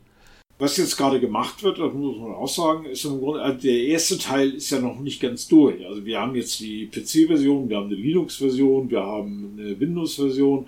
Äh, es kommt jetzt eine Android-Version, also für mobile Endgeräte. Da sind wir gerade dabei. Mhm. Oder also ich ja nicht, also der, der, der Bob und der Nick, die sind ja jetzt gerade dabei. Wenn das soweit ist, äh, dann kommt da was. Und äh, gerade aktuell hat der Bob für die Bäcker, die ein bisschen mehr bezahlt haben, auch den Source Code rausgehauen. Mhm. Also der erste Teil ist immer noch nicht ganz durch, sagen wir mal so. Macht immer noch Arbeit, ja. Ähm, macht immer noch Arbeit, es ist nicht viel, aber macht halt immer noch Arbeit. Auch der Bob hat ja mittlerweile wieder einen normalen Job, oder beziehungsweise ist ja Freiberufler, arbeitet auch nebenbei noch, um wieder ein bisschen Geld zu verdienen. Ob da jetzt so ein zweiter Teil kommt in absehbarer Zeit, großes Fragezeichen. Ja, ich schieb mal schnell zwei kürzere Fragen mit adäquat kurzen Antworten ein. Guldukat schreibt, könnt ihr bitte als Gastveteran Boris Schneider-Jone mal wieder einladen und ich würde auch gerne wieder Mick Schnelle in einer der kommenden Folgen hören. Dazu ganz kurz die Wetterlage. Also Mick äh, wird auch relativ bald wieder dabei sein. Der ist aktiv. Boris ist aber nach wie vor im äh, äh Spieleveteranen-Podcast Ruhestand. Also bei besonderen Anlässen Anlässen fragt man ihn und dann kommt er ja auch, wie vor ein paar Monaten beim PC Player Jubiläum, aber er ist einfach nicht aktiver Bestandteil der Crew und muss man einfach so respektieren. Ist halt so, wie es ist. Und äh, Klaus schreibt, wisst ihr, wer die Rechte an euren alten Tests aus der Markt- und Technikzeit besitzt? Und damit möglicherweise eine Wiederveröffentlichung verhindert. Also das ist auch so ein äh, Klassiker unter den Fragen, immer wieder aufkommt. Da geht es natürlich um die alten Zeitschriften, Happy Powerplay 64er, wie sie alle heißen. Wir haben es also wirklich nie geschafft, ähm, 100% rauszukriegen, wem die Rechte gehören. Das ist so ein bisschen wie, äh, wir hatten, glaube ich, im letzten Podcast drüber geredet, äh, No One Lives Forever warum es da nicht zu einer Wiederveröffentlichung kommt, weil keiner der involvierten Parteien sich sicher ist, wer nun welche Rechte wirklich hat oder nicht. So ein Knuddelmuddel. Und da ist es fast ein bisschen ähnlich. Also alle Spuren führten zu irgendwelchen Verlagen, wo es dann hieß, ja, vielleicht, vielleicht auch nicht. Allerdings verhindert ja auch keiner jetzt Wiederveröffentlichung im Sinne von Online-Seiten, also Kultpower, Kultboy, wie sie alle heißen. Also mir ist nichts bekannt, wo es irgendwie da Probleme gegeben hätte. Äh, also wir als Autoren, ich glaube, Michael, wirst du jetzt nicht widersprechen, wir als Autoren finden es natürlich prima, wenn die alten Dinger in digitaler Form überhaupt noch wo rumstehen. Aber wir können natürlich jetzt auch keine offizielle Genehmigung geben, aber wo, wo kein Kläger, ne? Eben, also ich finde das sogar super. Also wenn, wenn ich die, die Leute von Coldboy und Coldboy sich die Mühe machen, die Sachen einscannen und die Sachen online stellen. Ich finde es großartig. Ähm, und von den Verlagen, also ich glaube, der letzte in der Reihe war Future, kann das sein? Ja, ich, ich habe es aufgegeben. Also, falls ich, irgendjemand ich, was mal mitkriegt, wenn irgendeiner sich mal beschwert, dass ihr könnt hier die alten Powerplay-Dinger nicht äh, online stellen, das würde mich mal sehr interessieren. Es würde mich auch sehr wundern. Also, es ist natürlich ja. jetzt nicht Public Domain offiziell, aber ich, ich glaube nicht, dass es da irgendwelche Verhinderer gibt. Und selbst wenn, jemand meckern würde, dann würden wir ja wissen, wer glaubt, die Rechte zu haben. Aber. Genau. Dann haben wir hier eine Frage von Christoph Spieles, der bezieht sich ein bisschen auf das Thema des äh, letzten Spieleveteranen Express. Das ist ja unser kleines Sonderbonusformat mit Monologen. Da ging es um das Handbuchsterben. Und dazu passend fragt Christoph, was ist oder war euer liebstes Handbuch, Design, Inhalt, vielleicht auch ein ausgefallener Kopierschutz. Äh, ich habe zuletzt wieder vermehrt ältere Spiele gespielt und da sind mir doch einige schöne Handbücher aufgefallen, zum Beispiel Wing Commander oder das auch in dem Zusammenhang von euch erwähnte Secret of Mana im Super Nintendo Original, dem dort ja ein schickes und sehr hilfreiches Buch beiliegt, dessen Fehlen beim Remake ein Kritikpunkt war. Ja, Ah, Mann, Handbücher. Was ist denn dein Liebling, Michael? Sicher ein Rollenspiel.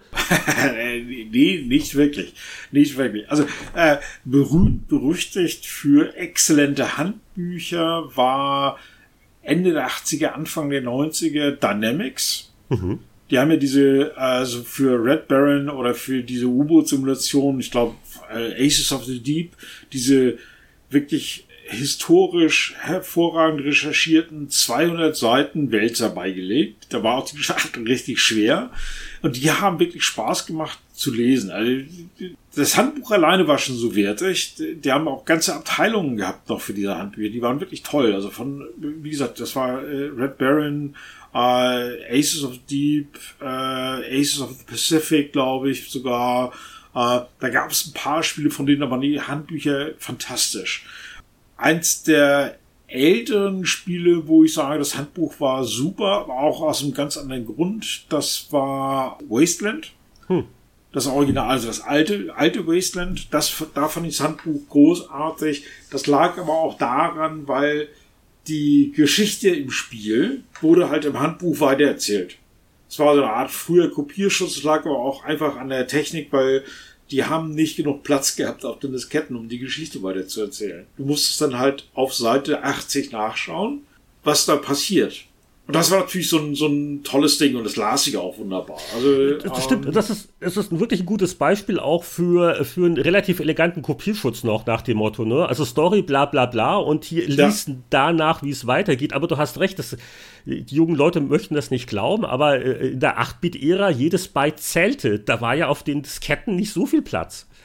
Und das Spiel an sich war ja schon relativ umfangreich. Und es war ja auch, ich meine, klar, heute so diese Mikroanimationen und äh, da war relativ viel drin und äh, die haben aus Platzgründen einfach die ganzen Sachen im Hand runtergebracht. So, lesen Sie bitte so auf Seite 80 oder 90 weiter. Und da wurde dann auf zehn Seiten erzählt, was überhaupt passiert. Und ohne Handbuch war es halt aufgeschmissen. Ne, das war so eine der ersten Erinnerungen, die ich habe an ein gutes Handbuch. Aber diese Dynamics-Dinger, die waren halt wirklich, das war grandios, sozusagen. Der, die würden heute noch einen Oscar kriegen. Okay, das, das hast du dir auch dann brav durchgelesen, also so richtig, so von vorne ja, bis hinten. Ja, unbedingt. War auch beschäftigt. Ja, ich habe auch echt Probleme, mich jetzt an, äh, an ein bestimmtes irgendwie. Ich meine, also Wing Commander ist sicher ein gutes Beispiel. Das waren halt äh, immer nett so diese diese Atmosphäre-Sachen. Ich glaube, Wing Commander war ja so in diesem Stil äh, auch die, die Bordzeitung, ne? Das war ja witzig, nach dem Motto, ha, hier die, die Tigers Claw und so geht's ab.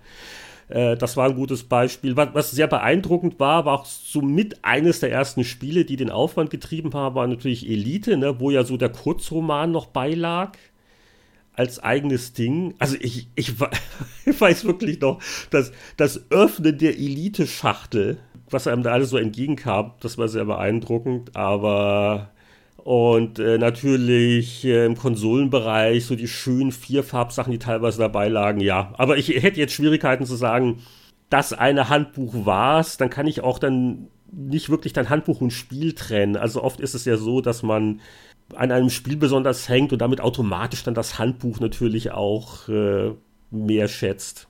Das ist ja auch. Äh, ja, also die Handbücher, die einem wirklich gut in äh, also zumindest bei mir ist es so, die mir gut in Erinnerung geblieben sind, äh, da war das Spiel auch gut. So, und ich habe noch was Heiteres zum Abschluss. Michael Zimmer, der hat dann gleich auch einen YouTube-Link mitgeschickt. Vielen Dank. Ich habe das äh, wenige Sekunden dann nur geschafft, das mir nochmal anzugucken. Michael schreibt, Heinrich hatte ja in den 80ern einen Fernsehauftritt im ZDF-Ferienprogramm. Mich würde interessieren, wie das alles so war. Da gibt es doch bestimmt einiges zu erzählen, äh, soweit die Erinnerungen noch tragen.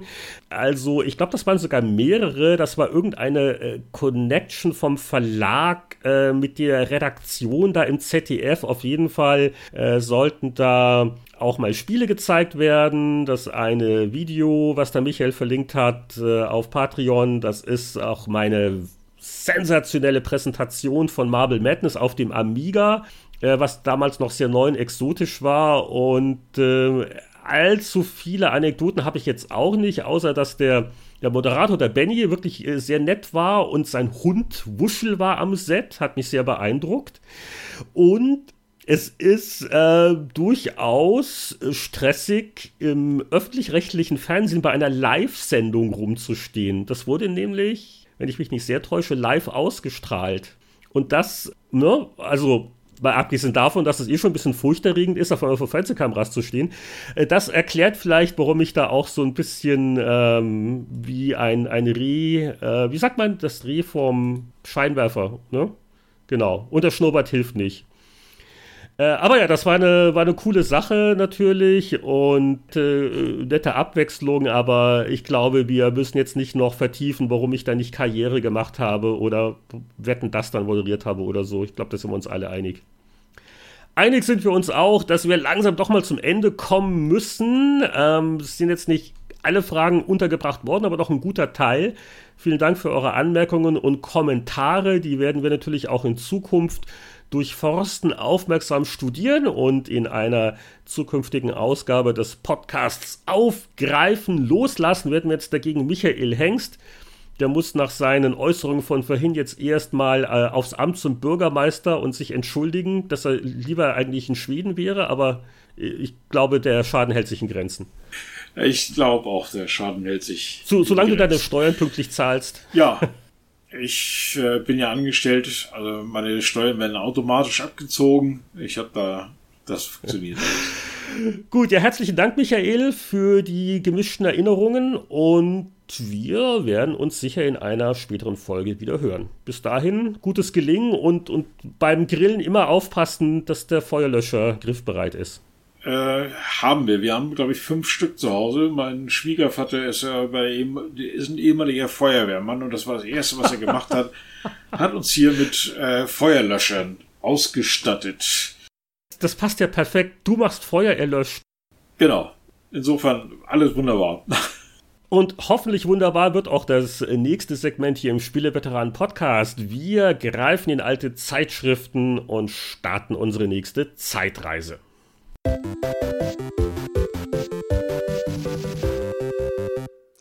Heinrich, bist du angeschnallt? Ja, ich kann ja kaum noch tief durchatmen. Der Gurt, der kneift, die Zeitreise brummt. Und wenn jetzt nicht noch der Strom ausfällt, dann können wir uns äh, auf die erste Etappe unserer Zeitreise begehen. Und äh, der Schalter ist auch vor zehn Jahren. Und was ist denn unsere Zielzeitschrift im äh, März 2008? Welche Ausgabe 4 erblättern wir hier? Wir erblättern die 2008er April-Ausgabe von GameStar, die natürlich im März erschien. Das kennen wir alles, das Lied. Und damals hatte die GameStar ein wirklich interessantes Titelbild, muss ich sagen. Bunt. Nämlich bunt und äh, undefinierbar, also eigentlich ideal, um äh, Heftverkäufe zu erzielen. Und es handelte sich dabei um Spore, das neue Meisterwerk des Sims-Erfinders, vom Einzeller zum Galaxis-Gott. Das war noch nicht der Test, aber die doch sehr ausführliche Preview in der Ausgabe. Und ich glaube, aus diesem Umstand erklärt sich wohl auch die Titeltextformulierung. Du meintest ja äh, schon äh, vorhin, also wenn das der Test gewesen wäre, hätten sie es vielleicht ein bisschen anders formuliert. Zitier doch mal. Also ich weiß nicht mehr genau, was ähm, dann im Test äh, das Urteil der GameStar war äh, 2008, aber ähm, ich habe mich persönlich sehr auf das Spiel gefreut. Ich war damals, glaube ich, so ein Jahr weg von GameStar hab das aber auch so als Vorversion bekommen, also wahrscheinlich sogar zeitgleich mit, mit Gamester, hab's fleißig gespielt, am Anfang wirklich sehr begeistert. Und ähm, ja, also wer es nicht kennt, bei Spore hat man, lasst mich nicht lügen, sechs oder sieben verschiedene äh, Spiele quasi in einem und es fängt wirklich mit einem ganz primitiven, ja, wie will man das nennen, Geschicklichkeitsspiel an, wo man wirklich so auf der Ein- und Mehrzeller-Ebene spielt und guckt, dass man andere äh, frisst und nicht gefressen wird. Und ähm, am Ende hat man in der vorletzten schon so eine Art Echtzeitstrategiespiel, wo man auf einem eigentlich recht schön gemachten Planeten, den man so wie später dann bei Super Mario Galaxy auch so, man also man kann so einen ganzen Planeten quasi äh, bereisen und das ist immer so eine Kugel wie ein kleiner Mond im Prinzip. Und das ist schon schön. Und in der letzten Stufe geht's dann sogar noch ins All mit dem eigenen UFO und dann wird das, also der, der, der Scope des Spiels wird immer größer aber die Begeisterung ist bei mir dann doch nie so richtig ausgebrochen. Also die ersten drei, vier Äras oder was auch immer, Evolutionsstufen sind schlichtweg öde, wenn man sie ein paar Mal gespielt hat. Und dieses nachher rumfliegen und da mit dem Raumschiff kleine Fiesheiten anstellen oder Leute entführen oder Städte angreifen, das ist schon ganz lustig, aber Spore hat irgendwie nie diesen Sandkastenaspekt für mich entwickelt, wie fast, naja, wie viele andere Will Wright-Spiele, also wie, wie SimCity oder wie die Sims. Ja, der Name Will Wright ist da, glaube ich, ganz wichtig. Das war ein ganz wesentlicher Grund, warum da überhaupt so viel äh, Trara gemacht worden ist und warum auch die Fachpresse so interessiert war. Der Will Wright äh, gilt und galt ja als so ein, naja, Genie, wenn wir jetzt nicht sagen, aber schon so als einer der großen Denker der Branche. Und äh, es ist ja auch ein schöner Zufall, dass jetzt nach ziemlich genau zehn Jahren nach Spore, dass er jetzt so ja angekündigt hat, wieder in die Spieleentwicklung zu gehen mit seiner neuen Unity-Sache da. Schön, dass wir ihn wieder haben. Äh, ich habe mich aber schon bei Spore im Vorfeld immer gefragt gehabt, naja, äh, nette Idee, aber so als Gesamtspiel. Äh, ich habe das noch ja, in Erinnerung von diversen Messen äh, wo man immer wieder mal so ein Minigame oder vielleicht mal gesehen hat und äh, mal ein bisschen geplaudert hat. Weniger in Erinnerung habe ich das fertige Produkt. äh, das habe ich, glaube ich, gar nicht richtig gespielt oder, oder dann auch gar nicht mehr. Aber ich glaube, die Befürchtung war schon richtig, äh, die man hatte, nämlich, das ist so eine Aneinanderreihung, aber es ist nicht so wirklich rund. Ich glaube, ja, so ja. einige Evolutionsstufen waren auch nett, aber andere waren auch wieder öde, ne? Ja, also es war einfach, es, es war begrenzt spannend. Also auch dann zum Schluss, es war, ja, das Einzige, also die Idee, die dahinter stand, und die ist schon genial, war ja schon, dass deine Entscheidungen in ganz frühen spielerischen Abschnitten sich auf die Zukunft auswirken sollen. Das haben sie auch, aber eher so in ganz leichten Nuancen, wie deine Leute dann aussahen, also deine, deine Bevölkerung, weil du bist ja erst zum Tier geworden quasi und dann zum, zum bewussten Lebewesen. Und da gab es schon viele oder etliche mögliche, also anatomische Entwicklungspfade, aber letztlich war es ein ja, ein, ein, ein glorifiziertes Casual-Spiel. Und interessant finde ich, wenn man jetzt mal konkret in die Ausgabe reinschaut, dass das eigentlich von Michael Graf damals schon sehr gut äh, zusammengefasst worden ist im Preview-Status, weil es dauerte ja dann noch ein paar Monate, bis es rauskam. Das kam dann, glaube ich, im Sommer raus, das Spiel. Er schrieb nämlich, Spielerisch ist der Evolutionssimulator eher simpel. Wer strategischen Tiefgang sucht, wird auf Dauer vor dem Monitor wegdösen.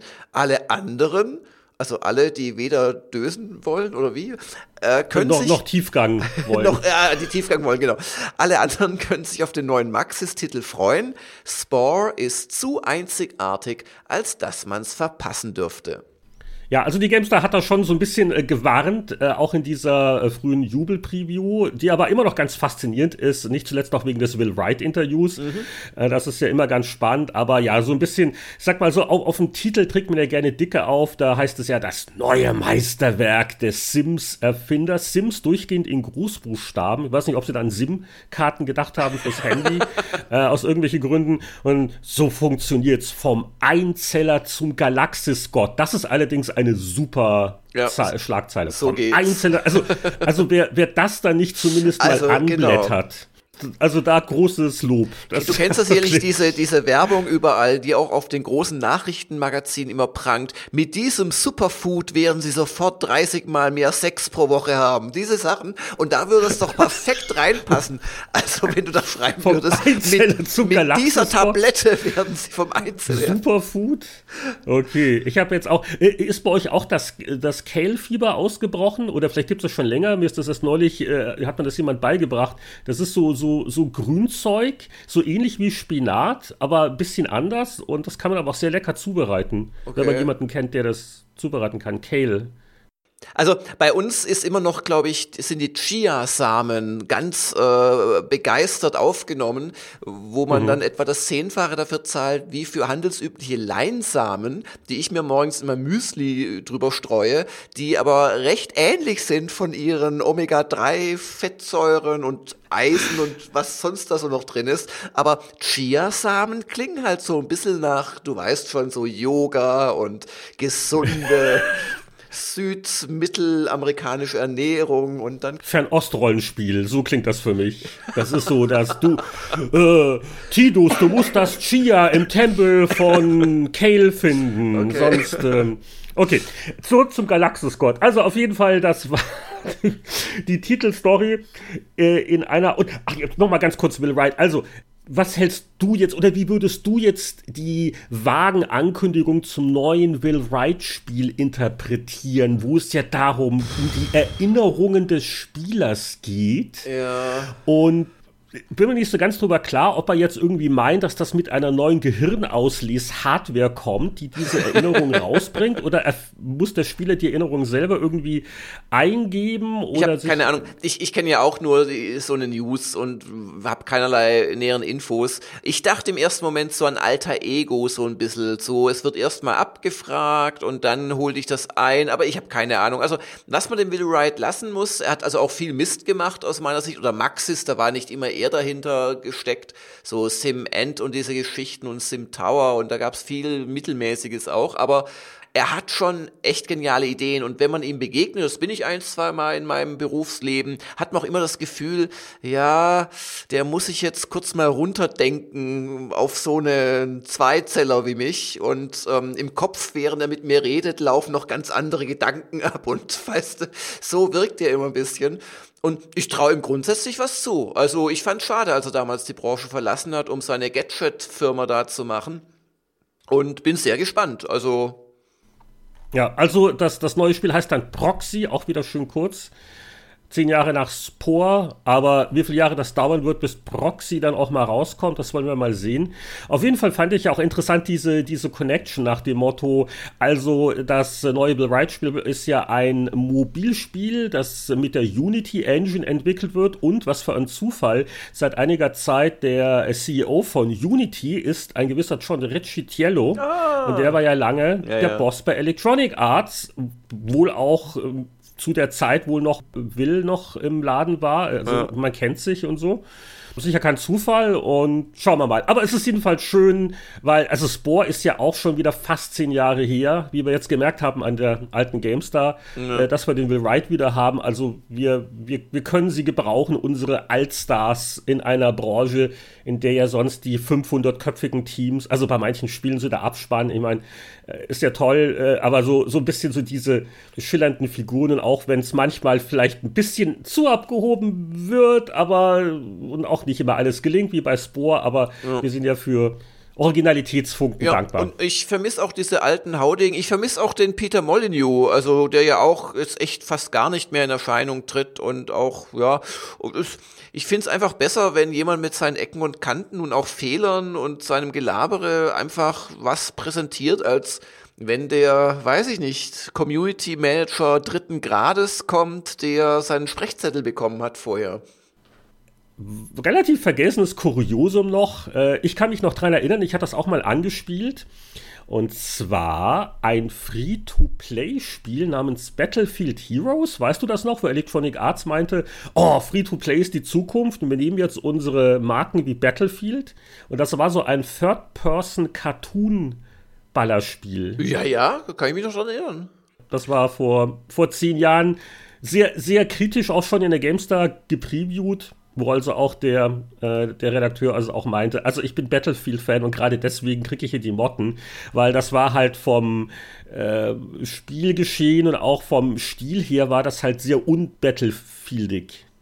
Ja, auf der anderen Seite, die wollten halt Team Fortress 2 nachmachen, wenn du mich fragst. Also es geht ja sehr in diese Richtung und das kann man jetzt einem Konzern nicht verübeln, dass er versucht, solche Wachstumsfelder strategisch auch zu besetzen. Also ja, naja. Aber ansonsten, äh, Preview-Teil, viele klangvolle Namen auch, ne? Ja, ja. Also, ähm, wenn man, wenn man sich eigentlich so die Spiele der letzten Jahre anschaut und ein bis maximal zwei Serienteile zurückgeht, waren die fast alle hier in dieser äh, GameStar-Ausgabe versammelt. Assassin's Creed, Mass Effect für PC, GTA 4, Dead Space. Also schöne große Prius brauchten sie aber auch in dieser Ausgabe, weil der Testteil eher enttäuschend ausfiel. Was wir ja auch vor zehn Jahren hatten, war ja noch so ein bisschen, da war der PC ja schon noch sehr stiefmütterlich. Also heute ist es ja doch so, wenn Multiplattform-Spiele erscheinen, erscheinen sie ja nicht auch parallel auf den Hauptkonsolen und auf dem PC.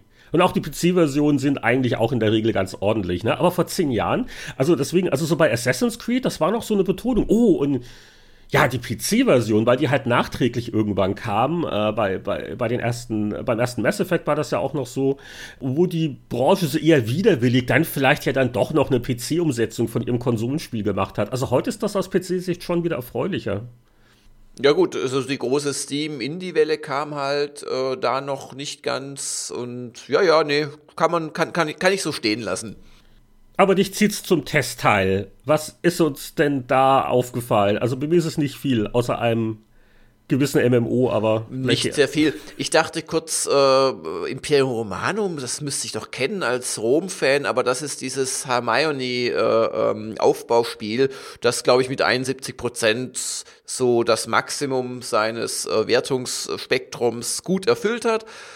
Ja, und äh, sonst ist eigentlich in diesem Testteil nicht viel dabei, bis auf ein Spiel, das lustigerweise sehr gut zum heutigen Aufnahmetag passt, weil heute von Microsoft Sea of Thieves veröffentlicht worden ist. So ein, ja, MMO ist es eigentlich nicht, es ist mehr so ein Destiny mit Piratenschiffen, also ein Online-Piratenspiel, wo man zusammen Schiffe bemannt und, und Kaperfahrten macht und Schätze sucht und man kann wohl auch Kiel geholt werden, wenn man nicht spurt und die restliche Mannschaft äh, votet einen quasi zum, zum, zum Opfer.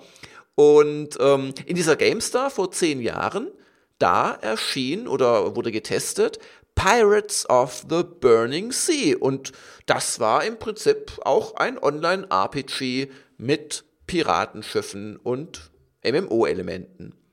Daran kann ich mich auch noch entsinnen, äh, weil ich habe ja zu dem Zeitpunkt das Buffed-Magazin gemacht und das wurde da auch getestet. Ich habe das aber selber leider nie gespielt, kann mich aber an noch an Gespräche erinnern zur Wertungsfindung nach dem Motto, oh, das ist wirklich gut, mhm. weil äh, das war so die Zeit, wo so im Schatten von World of Warcraft halt sehr viele, aber leider oft auch nicht wirklich tolle Online-Rollenspiele erschienen und halt so äh, wenig originell und blub, Aber Pirates of the Burning Sea, das war jetzt auch äh, jetzt nicht so ein High-Profile-Ding, also so äh, Flying Labs der Entwickler, ne? also im Vergleich zu, oh, Turbine macht Herr der Ringe, ja, oh, ja. Ne? oder Mythic macht Warhammer.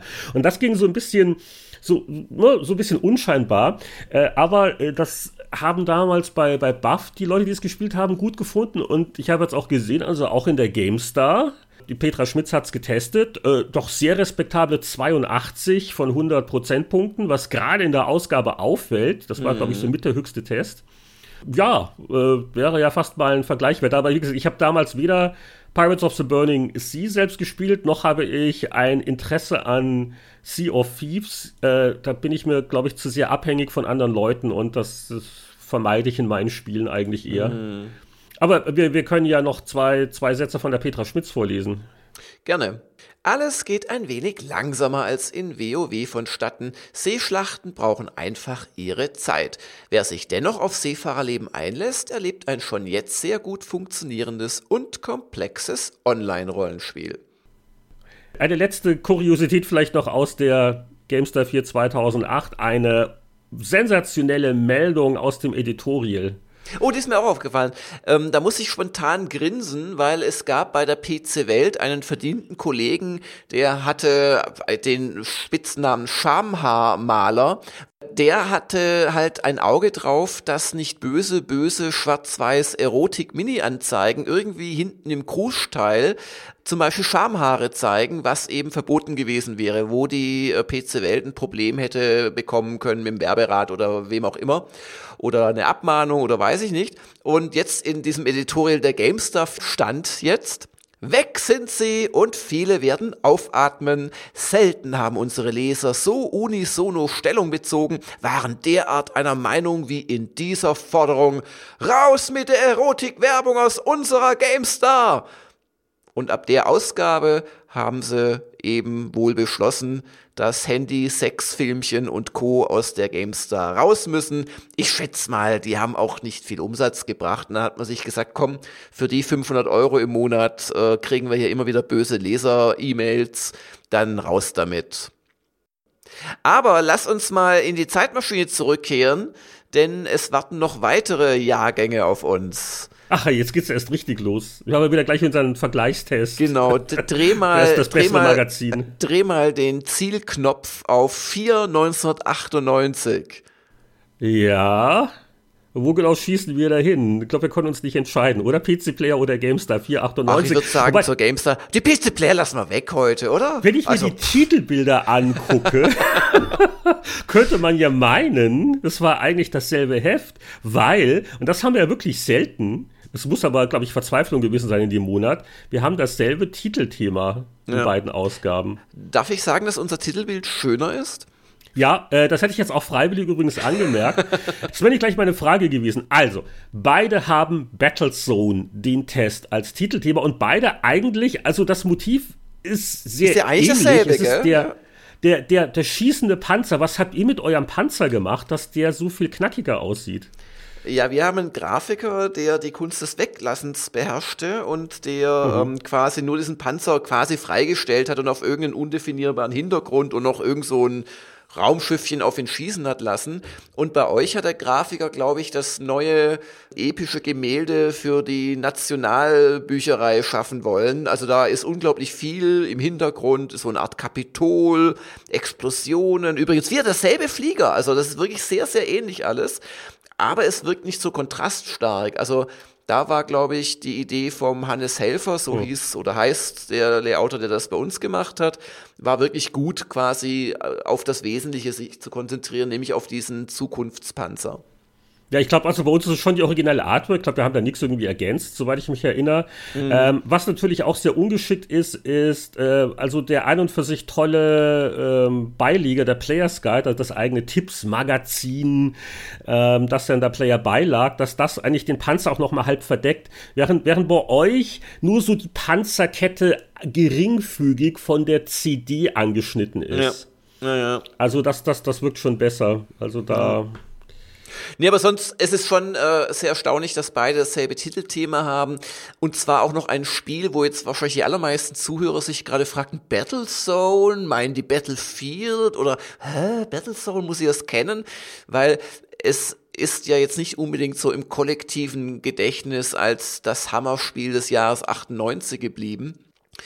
Ja, weiterer Titelvergleich. Äh, wir hatten noch einen Ultima 9 Vor-Ort-Besuch. Ihr hattet 3D-Nachbrenner für High-End-Spieler. Age of Empires 2. Das hatten wir allerdings auch drin. Test und Tipps, Verlängerung für Jedi Knight. Das war bei uns ein Riesentest. Da geht es nämlich um Mysteries of the Sith. Aber ich glaube, beide Hefte waren relativ verzweifelt. Wir hatten auch noch so ein Technikthema wie ein 98 für Spieler. Also, ich habe mir auch die CD angeschaut, die war jetzt auch nicht super toll, bis auf das. Naja, also es war ein April, wo ich mich so im Nachhinein wundere, was ich da im, im Edi getextet habe. So von wegen, ja, früher die Aprilausgaben waren immer die schwächsten, aber nicht so heute. Und ich weiß nicht, welche Drogen ich da genommen hatte, weil es ist auch wirklich ein dünnes Heft und keine super starke Ausgabe bei der GameStar 498. Ja, wobei, also, äh, also im Testteil, also gerade wenn wir jetzt nochmal zurückblicken oder vorausblicken, wie es dann äh, zehn Jahre später war, war es eigentlich gar nicht mal so schlecht. Und die, die Battlezone-Begeisterung war wirklich immens. Ich glaube, das hat diese Euphorie ausgelöst. Nach dem Motto, oh wow, also hier im, im sonst eher dünnen äh, Frühfrühjahr gibt's hier so einen Wahnsinnsknaller. Und äh, aber um, um nochmal diesen, äh, diesen Vergleich abzuschließen, also ich, äh, ich gebe ja gerne zu, dass ihr die, die Artwork äh, definitiv besser hingekriegt habt. Aber, aber also was die Titeltexte angeht, muss ich ja mal sagen, hat also Gamestar sicher schon sehr äh, rangeschmissen, damit also auch die äh, weniger spieletechnisch gebildeten Bevölkerungsschichten vielleicht kapieren, um was es gehen soll. Da wird also noch hier getextet Command Conquer plus 3D-Action. Wobei man jetzt natürlich jetzt sagen könnte, mit Common Conquer hat es eigentlich überhaupt nichts zu tun und wenn ich äh, EA wäre, oh, äh, hätte ich da die Nase etwas Einspruch, Einspruch, während PC Player, ganz kurz, ganz kurz, während PC Player noch minimal auf die Intelligenz seiner Leser vertraut und in einer Zeile einfach sagt, geniale oh, 3D-Action-Strategie, was es ja war, ohne dass ich jetzt noch erklären muss, oh, sowas wie Command in Conquer, das hm. nennt sich Strategiespiel. Aber gut, das, das nur am Rande. Also ich du möchte nur kurz festhalten, dass ich das invers deiner Meinung äh, gerade auch sagen könnte. Nee, ähm, lass uns doch mal in die Hefte reinblättern, oder? Was war jetzt also mit, mit Battlezone? Also, es ist ein, ein lustiges Thema in vielerlei Hinsicht. Also, bei Battlezone, die Älteren sagen natürlich gleich, ah, Spielautomat, Vektorgrafik, äh, glaube 80, 81, ne, kam der raus. Ja, Atari. Irgendwie. Ist übrigens auch wirklich einer der, der Mega-Klassiker der Spielegeschichte, weil das so ziemlich so der, das erste richtige 3D-Vektorspiel war, das also in den Spielhallen zumindest dann war. Und äh, wurde dann auch, äh, hoch, für Heimsysteme umgesetzt, aber in der 8-Bit-Ära so mit äh, oft äh, eher traurigen Resultaten. Aber der Original Battlezone-Automat, das war echt der absolute Hammer. Halt 3D im Panzer rumfahren und auf Sachen schießen. Wahnsinnig jugendgefährdend übrigens. Also so ja. in den frühen 80ern wurde das in Deutschland zumindest so empfunden. Also auch die zeitgenössische Berichterstatter damals haben so die Nase gerümpft, so, ja, ist ja toll und faszinierend, aber oh, da schießt man ja und dann explodiert eine Vektorlinie das war nun äh, etwas, was wir auch in der heutigen Zeit viel öfters natürlich sehen, aber bereits vor, vor 20 Jahren wurde das gemacht. So quasi, man nimmt eine alte Marke und Macht was ganz anderes draus im Prinzip. Macht was ganz anderes.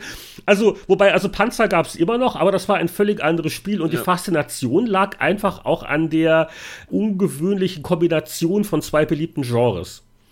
Ja, eben, wie man das auf den Punkt bringen könnte, indem man Command Conquer nennt und 3D-Action. nee, also ich Aber warum habt ihr nicht noch 3D-Action erklärt? Dann seid doch kurz weiter und sagt, das ist wie Command Conquer und Duke Nukem. Also das ist du bist wieder ja so nur, du bist, du bist doch nur traurig, dass dir dieser heftverkaufende Zusatzinfo-Button da auf dem Cover nicht eingefallen ist. Aber ich weiß noch, dass ich damals doch sehr kritisch war, weil so 3D äh, habe ich eh immer mit gefremdelt, wenn es nicht gerade ein reiner Shooter war. Äh, Flugsimulationen haben mir immer Angst eingejagt und Strategie war meins und so. Und da hat quasi das, äh, ja, wie man es nennen wollte, die Action bei der Strategie gewildert oder die Strategie wollte jetzt auch noch 3D werden. Und da war ich sehr kritisch, aber ich kann mich echt dran erinnern, wie schön ich das dann gelöst fand. Also, wer es nie gespielt hat oder ebenfalls äh, vielleicht nicht mehr die besten Erinnerungen hat, man hat halt wirklich aus der Perspektive von einem Piloten dann gesteuert, konnte aber auch so typische RTS-Geschichten wie Basisbau, nicht sonderlich komplex, aber durchaus, konnte man quasi aus der 3D-Perspektive im, im Raum, auf dem Schlachtfeld dann quasi auslösen, konnte eine Fabrik erstmal als Outline, wenn ich mich richtig erinnere, irgendwo hinschieben, dann den Baubefehl geben und so hat man halt auch ein bisschen äh, Einheiten kommandiert, also so wirklich auch fast wie mit der Maus quasi so angewählt, also draufgeschaut, angewählt, irgendwo hingeschickt, dann hat man auch durch Linien gesehen, wo die dann hinfahren würden. Und so hat man dann gespielt. Und der große Trick war, dass die äh, Entwickler der Versuchung widerstanden sind, das jetzt zu übertreiben. Also was weiß ich, so 100 verschiedene Einheiten und so. Man hatte, ich weiß nicht mehr wie viel, aber ich, ich weiß echt nicht mehr, aber eine Handvoll Piloten, mit denen konnte man was tun und dadurch war es relativ, blieb es übersichtlich und äh, beherrschbar. Und das war eigentlich doch ein sehr gutes Spiel, aber und es wurde auch von beiden Heften gut bewertet, muss man dazu sagen. Also. Das, das macht mich jetzt richtig fertig, ja, weil äh, ich war da auch der, der Haupttester und ich kann mich auch noch dran erinnern, wie ich damals total äh, fasziniert war, auch von dieser, dieser Freiheit und, und also es war jetzt, jetzt kein Open-World-Spiel in dem Sinne, aber es hatte so ein bisschen in seinen Missionen äh, mit dem Rumfahren, es fühlte sich sehr ungezwungen an und sehr faszinierend und das 3D war für die Zeit auch sehr gut gemacht. Und du hast ja schon die Wertung angesprochen und äh, es ist irre. Also GameStar 89, Player 90. Da, da, waren wir, ich weiß nicht, waren wir beide im selben Battlezone-Rausch oder waren wir beide so verzweifelt, weil sonst nichts Gescheites rauskam. Im Nachhinein gesehen kommen die Wertungen sehr hoch vor. Es ähm, kann aber auch aber sein, sagen, ja, aber es kann auch sein, Heinrich, dass das Spiel wirklich klasse war, dass es kein Schwein gekauft hat und dass wir dann quasi so im Nachhinein uns auf die Seite der Nichtkäufer geschlagen haben. Unter Umständen war das auch ein verkanntes Juwel, das mehr verdient gehabt hätte ich habe meinen Meinungskasten nochmal durchgelesen und der ist ja dermaßen hin und weg, dass ich jetzt wirklich eine Versuchung bin. Im nächsten Sonderangebot muss ich das machen, äh, Zeit und Geld. Äh, aber es gibt ja äh, dieses Battlezone wieder auf GOG. Ich glaube, das nennt sich jetzt Battlezone Redux, weil sie es, glaube ich, minimal halt äh, überarbeitet haben, dass es auch auf modernen Systemen läuft. Und das, das würde mich jetzt rein aus historischen Gründen fast mal wieder interessieren, weil ich mich halt nicht mehr an so viele Einzelheiten auch erinnere. Aber ähm, das ist so eins von diesen komischen Spielen, ja. Also es war wohl noch erfolgreich genug für einen Nachfolger, aber es war nicht dieser Riesenhit, den gewisse deutsche Fachmagazine wohl äh, dann erwartet haben. Ganz kurz aus dem PC-Player-Kasten von mir hier zusammengefasst um, um was geht's eigentlich? Ein strammer Bub. Die Namen hat er vom ehrenhaften Spielhallenoper. Seine Grafik ist die Fortentwicklung der Interstate 76 Engine und die strategische Intelligenz den Dark Rain Cousins aus den Bytes geschnitten. Ungewöhnliche Genremischung, neue Steuerungsideen, klasse 3D-Engine und ein fantastisches Feeling. Ich freue mich da auch auf Lesermeinungen und Kommentare. Wer erinnert sich noch an Battlezone und würde man das heute noch mal freiwillig spielen? Das ist die große Frage. Hast du mal geguckt, was ihr damals geschrieben habt? Ja, ja, also wir waren auch sehr angetan, hast du ja schon gesagt, 89 Prozent. Ich kann ja mal zitieren von einem gewissen ähm, Jörg Langer. Ein neues Genre! Vor allem das Interface ist genial. Die Missionen spielen sich komplex und spannend. Die Mehrspielerschlachten fesseln wie damals bei Warcraft 2 oder Command Conquer. Okay, und okay. unser. Ein neues Genre, wirklich mit Ausrufezeichen. Ja, jetzt, ja. Äh, war das jetzt Höflichkeit? Weil der Haupttester war der Martin Depper. War das jetzt so, ja, spiel's mal an, es ist ja gar nicht so schlecht? Oder war das eine echte Begeisterung? Nee, nee, ist das schon. Also wie gesagt, ich habe das gerne gespielt und ähm, genau der Martin Deppe hat etwas äh, weniger äh, die Sinne verlierend geschrieben. Meine Befürchtungen, dass man im Kampfgetümmel zu schnell die Übersicht verliert, waren unbegründet. Wegen der sinnvoll begrenzten Pilotenzahl und Rohstoffmenge bricht kein Massen-Overkill aus. Wer Echtzeitstrategie mag und 3D-Action nicht hasst, wird auf Battlezone abfahren. Und wir haben acht Seiten für das Ding äh, investiert. Ja, ich glaube, bei uns waren es ein paar Seiten weniger, aber dafür gab es einen Punkt mehr. Also vor 20 Jahren zumindest GameStar und PC Player waren im Battlezone-Rausch. Und wenn man sich den restlichen Testteil anguckt, versteht man es wirklich besser. Äh, also das, das andere Highlight, das einsame Highlight, möchte man fast sagen, war wirklich noch Mysteries of the Sith, hast du schon angesprochen. Es war ein Anführungszeichen nur eine Zusatz-CD, allerdings für das sehr äh, beliebte Jedi Knight, den äh, Star Wars-Shooter. Äh, und ich zitiere immer aus dieser Periode gerne den Volker Schütz, der ganz wunderbare Formulierungen äh, in seinem PC-Player-Test immer drin hatte, vor allen Dingen bei Verrissen ein großer Spaß, aber auch wenn er lobt, äh, kann er gut schreiben. Äh, der Volker Schütz hat damals in seinem Meinungskasten von sich gegeben, gelungene Verlängerung für den derzeit besten 3D-Shooter. Eine erstklassige Erweiterung. Wer Jedi Knight mag und Mysteries of the Sith trotzdem nicht kauft, steckt wahrscheinlich in Geldnöten oder einer Zwangsjacke. Und die GameStar ist sogar mit 90% dabei. Vier Seiten für eine Missions-CD und Peter Steinlechner in einem begeisterten Meinungskasten schließt, Wer den Genre Primus Jedi Knight liebt, wird Mysteries of the Sith erst recht in sein Rebellenherz schließen. Ja, also bei, bei der Player liest es eigentlich auch hier wie ein hoher 80er. Klar, klar, Im Nachhinein hätte man sich die Wertung tauschen sollen. Nachdem die 90 für Mysteries of the Sith, die 84 ja. für Battlezone. Oder so irgendwie in der Mitte. Aber 20 Jahre später ist man immer klüger. Ansonsten Star Trek Pinball. PC-Version von Buster Move 2. Also ja. so, so wir waren so verzweifelt, dass wir in beiden Magazinen sogar eine nicht fertige Demo-Version des Actionspiels Incoming äh, des englischen Studios Rage nicht direkt get so getestet, so ohne, ohne Wertung gebracht haben. Das habe ich auch noch vage in Erinnerung. Das war, glaube ich, so ein Vorzeigespiel für die, was war es, Voodoo 2, die, die ja, ja. neue Grafikkartengeneration wir haben dann ein oder zwei Monate später, wenn ich mich recht entsinne, eins unserer hässlichsten, schlimmsten Titelbilder ever just mit Incoming gemacht. Ähm, Ach, das war sogar ein, später ein Titelthema bei euch. Ja, oh, ja, Wahnsinn. Ja. Mhm. Ja. Ja, aber es gab schon noch ein paar Sachen. Also ich, ich war mit Ultima 9 Ascension vor Ort bei Origin. Das, das war jetzt auch immerhin ein Vierseiter. Oder was wir doch ein gutes Stück besser fanden als ihr, äh, Warhammer Dark Omen im Testteil. Das war nämlich der Nachfolger zu Shadow of the Horned Red. Äh, quasi ein, ein RTS ohne Basisbau, wo man mit ganz begrenzten äh, Einheiten so eine Kampagne spielen musste. Und der Vorgänger war meines Wissens doch äh, deutlich verbessert. Und wir waren sehr angetan. Also ähm, Martin war, glaube ich, der Nebentester. Dem hat's gefallen, mir hat's gefallen. Super Schlachtensimulation. Und ähm, auf vier Seiten haben wir dann gegeben eine 86 Prozent. Nicht so allerdings die PC-Player. Ja, wobei das liest sich eigentlich auch ganz nett. Der Meinungskasten von Manfred Duvi, taktisch ausgefuchstes Geschehen, prächtige Präsentation, sehr gute Bedienung, nur eine Kampagne, war bei der Gesamtwertung dann 76. 76, ja gut, ist auch nicht schlecht, ja.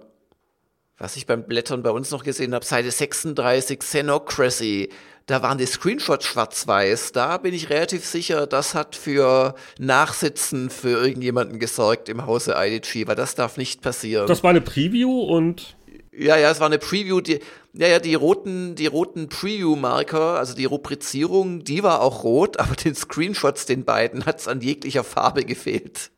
Und naja. du bist sicher, dass das nicht irgendwie künstlerische Absicht war. war? nee, das war keine künstlerische Absicht. Und noch ein wirklich ein Geheimtipp für vielleicht auch Leute, die nach alten Spielen ab und zu mal suchen, um sie neu zu spielen. Liberation Day wurde von mir mit 72 Prozent geadelt. Das war der Nachfolger zu Fallen Haven aus dem Vorjahr, ich glaube von Interactive Magic. Und das war so ein eigentlich recht einfaches äh, Rundentaktikspiel, das aber durch einen Kampagnenmodus verbunden war und durchaus nicht schlecht. Also wer, wer sich das mal ansehen möchte, Liberation Day, Fallen Haven, sind kleine alte äh, Schmankerln. Wobei Interactive Magic hat ja eigentlich größtenteils Katastrophen veröffentlicht, aber das ist die. Ja, wobei ich auch glaube, dass äh, Fallen Haven von Mindscape kam. Ah, da müsste ich jetzt mal nachgucken, was das gibt mein Hirn jetzt nicht her. Hm. Auch lustig in der GameStar, ein Flying Saucer Vorab-Test. Also du hast bestimmt auch damals gehofft und gebankt, dass Flying Saucer noch ins Heft kommt. Aber ähm, in Wahrheit war es deswegen ein Vorab-Test, das haben wir dann auch geschrieben, weil der Distributor und wohl auch Publisher Software 2000 eine Mindestwertung verlangt hat und dann hätten sie uns den Test gestattet und das haben wir natürlich nicht gemacht. Und darum gab es nur einen Vorabtest. Da müssten wir jetzt mal schnell die nächste Ausgabe äh, schauen, ob das Spiel dann 33 oder 44 bekommen hat am Ende. Hattet ihr das drin? Also die PC Player hat es ein bisschen anders gemacht. Wir haben das in der 4 völlig ignoriert. Dafür dann in der 5 den Test gebracht, äh, Gesamtwertung 65. Und da hat dann der Martin Schnelle erklärt, Falls sich mancher Leser fragt, ob wir noch alle Tassen im Schrank haben, weil wir Flying Saucer erst in dieser Ausgabe testen, eine Vorabversion lag bereits letzten Monat vor. Doch Software 2000 wollte einen Test nur gegen Zusicherung einer bestimmten Mindestwertung gestatten, da das okay. Spiel bei uns die gewünschten Zahlentraumwerte nicht erreicht, konnten wir es erst in dieser Ausgabe besprechen. Wer sich da vielleicht übrigens fragt, ja, warum habt ihr das nicht trotzdem einen Monat früher? Also, wenn Publisher dir eine Vorabversion schickt von einem noch nicht veröffentlichten Spiel, ist das immer noch ja, unterliegt das ja immer noch der Aufsicht und dem Copyright und allem.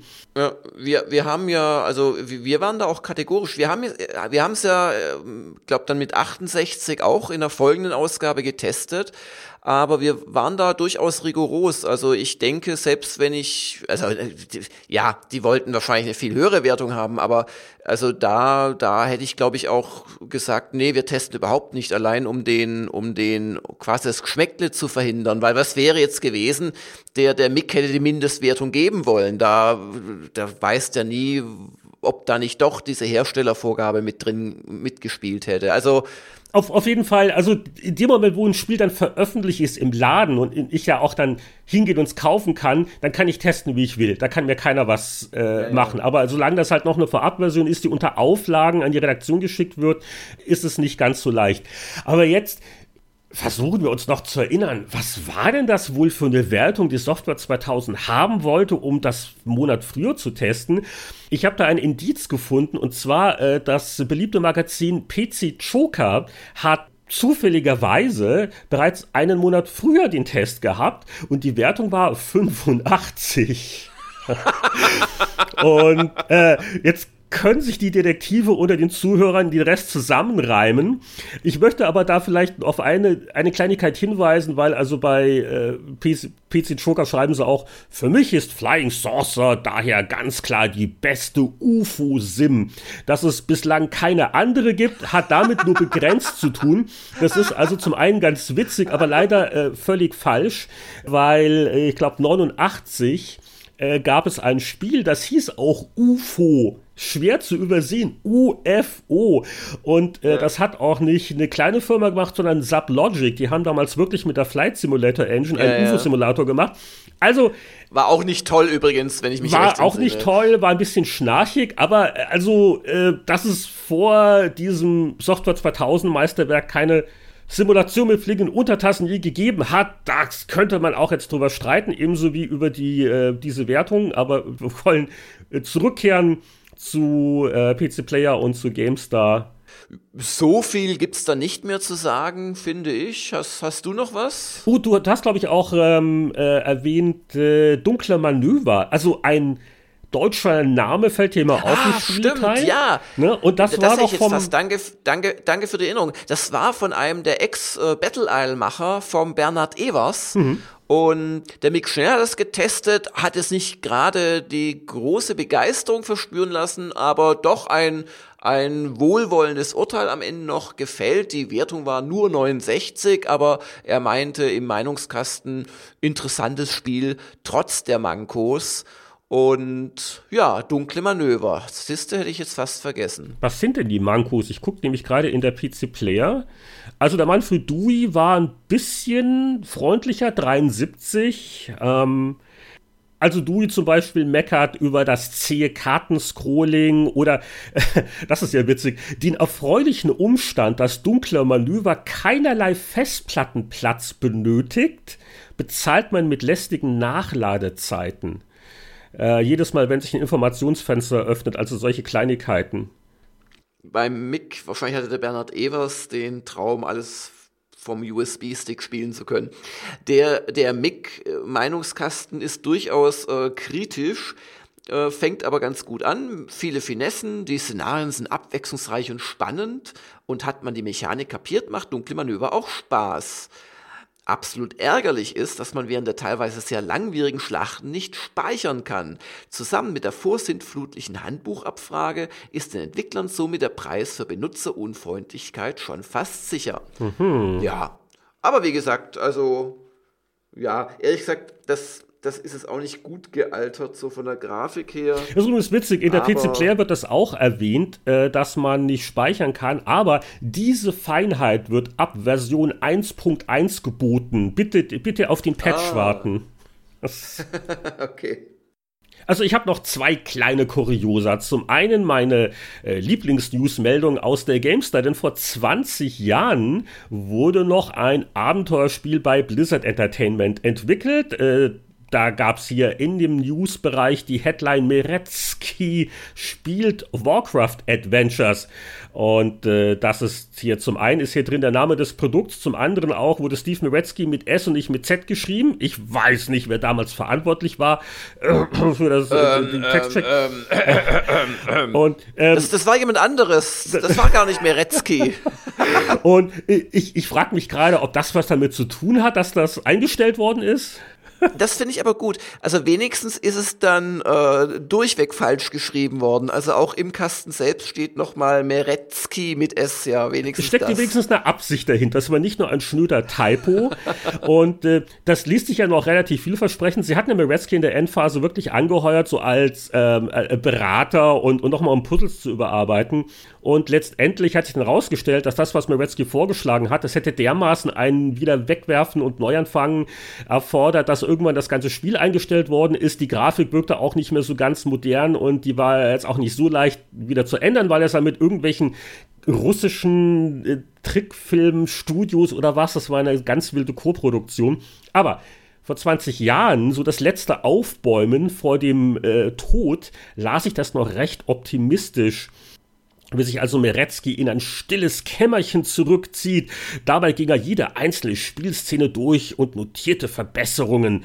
Blizzard ist von der offenbar fruchtbaren Zusammenarbeit so angetan, dass man an weitere Kooperationen denkt. Und auch Meretzky ist zufrieden. Warcraft Adventures habe den Test bestanden. Ich glaube, wenige Wochen später wurde es dann offiziell eingestellt.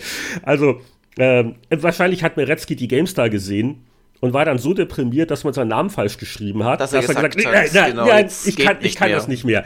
Schluss, alles ist falsch, ich, äh, alles ist Mist und dann wurde es eingestellt. Naja. Ja, und das Kuriosum in der äh, PC Player war ein äh, eigentlich ganz ernsthafter Schwerpunkt zum Genre der Rundenstrategie. Was ich immer ja amüsant finde, ist dann so Sachen wie, was sind dann so die, die Nieten? Und da machen wir gleich ein Jörg Langer Quiz. Welche weniger prominenten, schlechten Rundenstrategiespiele hast du noch in Erinnerung? Also, in der Kategorie dümmster Computergegner wird da erwähnt Terra Incorporated. Okay. Ja. Oh, dunkel, ja, ja, ja, ja, ja. War das so braun auf braun Grafik, grau auf braun? ich gebe nur wieder, ich glaube, da war ein Fridui was, äh, was geschrieben wurde. Ah, okay. okay. Dümmste Computergegner, okay. Dann, verworrenster Spielverlauf Dragon Dice.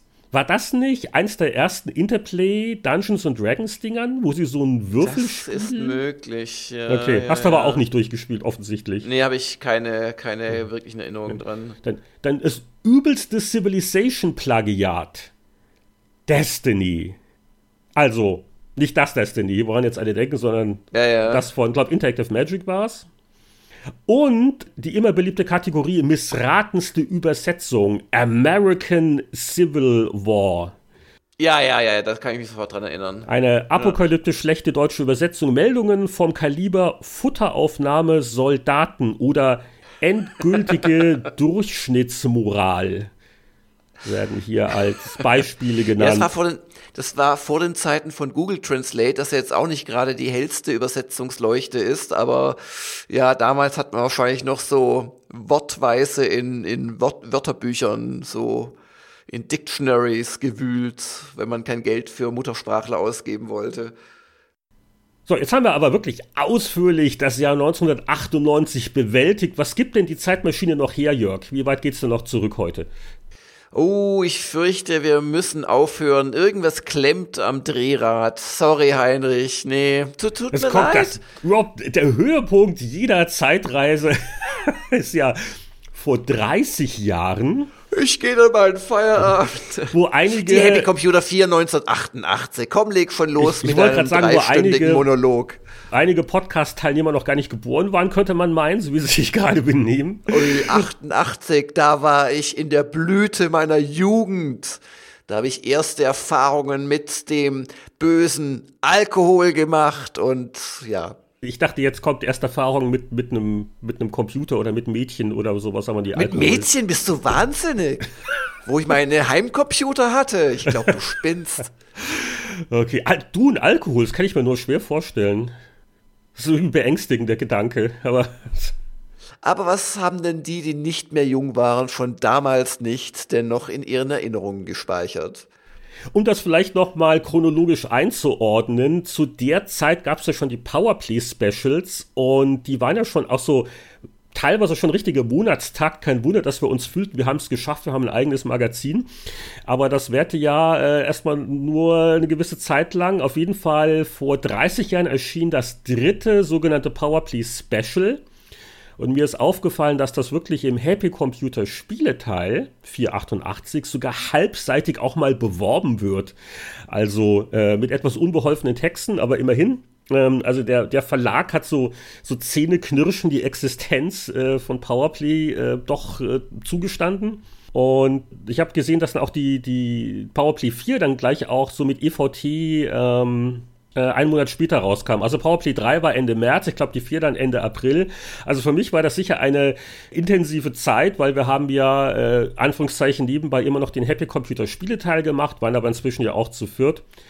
Und das sind so noch meine persönlichen Erinnerungen. Also viel mehr habe ich, glaube ich, da auch nicht gemacht zu der Zeit. Und die, äh, ja, die Happy, die hat ja immer in ihren In-Teil so einen Hauptscreenshot so für die äh, für den Beginn des Spieleteils und wie so oft ist es so ein Fall von im Nachhinein gesehen hätte man vielleicht was anderes nehmen sollen. Es war auf jeden Fall sehr hübsch. Ein ähm, relativ vergessenes Action-Adventure aus England, glaube ich, kam es. Das war Black Lamp. Licht ins Dunkel. Und das hatte auch wirklich sehr schöne Grafik, aber das spielte sich leider nicht sehr gut, war also dann auch im Test mit 77 noch sehr freundlich bewertet. Äh, vor allen Dingen, wenn ich hier meinen Meinungskasten kurz zitieren darf, im 256 Bilder großen Königreich Allegoria gehen wir Lampen suchen. Die ST-Grafik ist schön gezeichnet und animiert. Die Spielfiguren reagieren für meinen Geschmack leider etwas zu langsam und es greifen oft zu viele Gegner auf einmal an. Also das sind Sachen, die mich eigentlich äh, stärker hätten stören sollen.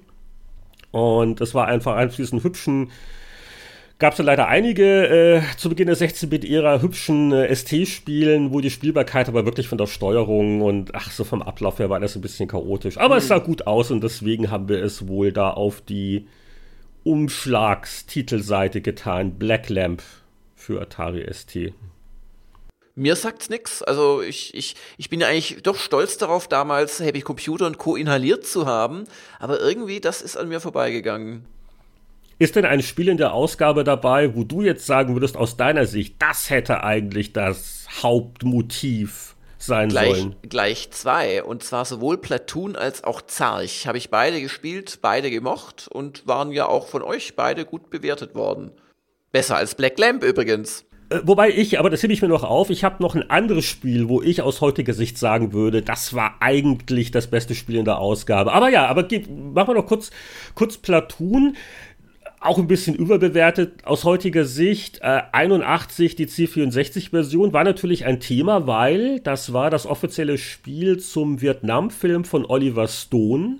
Und der, der war natürlich äh, damals, also das war ein Muss, das war ja, wenn man ihn heute sieht, wundert man sich, wer dieses Bübchen ist, das den Haupthelden spielt, aber es war damals, musste man das als 16-Jähriger, das war einfach Pflicht diesen Film zu sehen und den Jeremiah, der noch die Hände, also der William Dafoe, der noch die Hände unter dem Helikopter seinen Mördern hinterher streckt in stummem Protest und dann nach hinten fällt.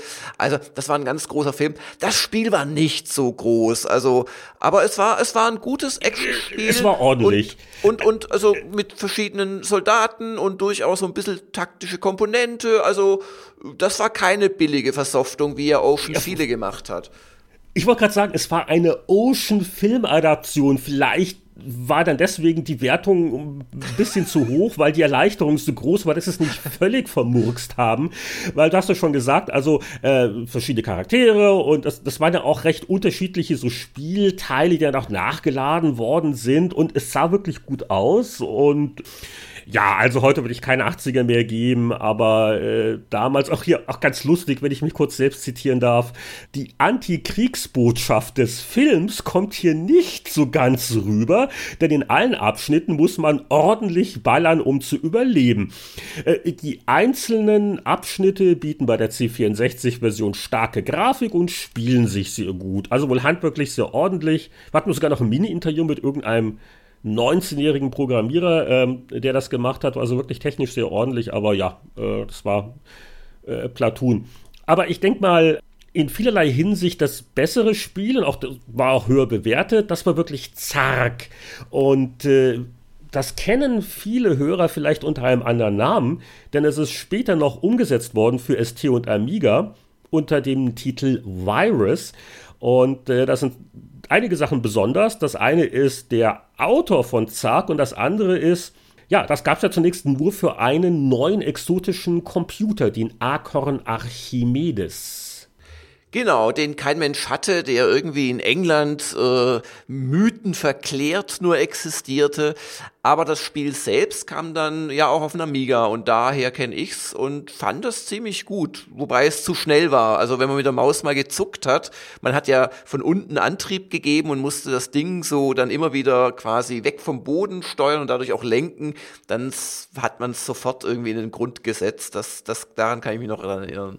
Ja, und der bekannte Autor äh, David Braben. Ja auch nicht äh, vergessen. Und es war eine ganz lustige Geschichte, weil in derselben Happy war, glaube ich, auch der Hardware-Test des Archimedes. Und um den hat sich der Kollege Hartmut Wörlein gekümmert. Und der Hartmut war jetzt also kein großer Spieler. Äh, das war aber dann wirklich auffällig, wie er äh, sich doch sehr intensiv diesem Spiel Zark gewidmet hat, das wohl mit dem Testgerät gekommen war. Und deswegen haben wir dann auch Hartmut gebeten, dass er mal ausnahmsweise einen Spieletest macht. Also wir richtigen Spieleredakteure haben uns schon auch mal drauf geguckt und es mal angespielt, um da die Wertung auch zu verifizieren.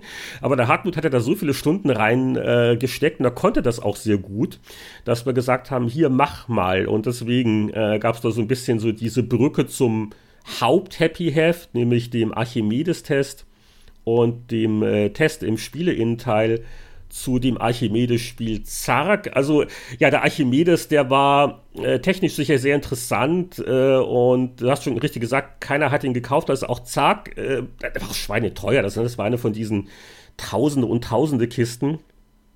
Und, äh, aber man, man merkt dem Artikel an, dass Hartmut nicht nur vom Spiel, sondern auch von der, von der Hardware fasziniert war. Also Hartmut Wörlein hat damals geschrieben, dieses atemberaubende Spiel läuft momentan nur auf einem Computer, dem Archimedes von Acorn. Dabei handelt es sich um einen superschnellen Computer mit RISC-Technologie. Ein Befehl wird in einem Taktzyklus abgearbeitet. Der Archimedes schafft damit die mehrfache Geschwindigkeit eines 68.000ers, wie er im Atari ST oder Amiga seiner Arbeit verrichtet. Äh, und dann zum Spiel meint er noch, wer sich mit der Steuerung vertraut gemacht hat, den lässt Zark so schnell nicht wieder los. Das Fluggefühl ist dank der fließenden 3D-Darstellung fantastisch. Ja, und was hat man eigentlich gemacht? Man ist über eine 3D-Landschaft mit seinem Gleiter und hat da so ein bisschen auch rumgebombt, ne? Also eigentlich ja, ganz, genau. ganz einfach, aber ja, sehr aber was schon cool war, es gab ja, ja, es gab halt diesen Virus und dann hat man auf Bäume geschossen. Wenn die infiziert waren, haben die sich dann teilweise halt so diese, diese Viruswolke weiter verbreitet dadurch. Also man musste auch aufpassen, was man macht. Und es war einfach technisch ein unglaublicher Hingucker, weil es halt eine Art von 3D-Grafik war, die damals einfach sehr selten war. Das war wirklich also eine ganz andere Grafikdarstellung, als man so gewohnt war. Ja, und auch diese ungewöhnliche, aber auch feinfühlige Maussteuerung, damals wirklich sehr exotisch. Äh, wenn man da mal drin war, es spielte sich irgendwie ganz besonders. Und ich sag mal, die 86 damals, da waren bestimmt 10 Punkte Grafiktechnik, Faszination dabei locker, mhm. aber äh, das ist, gehört ja auch irgendwie dazu. Also für seine Zeit war das schon was Besonderes.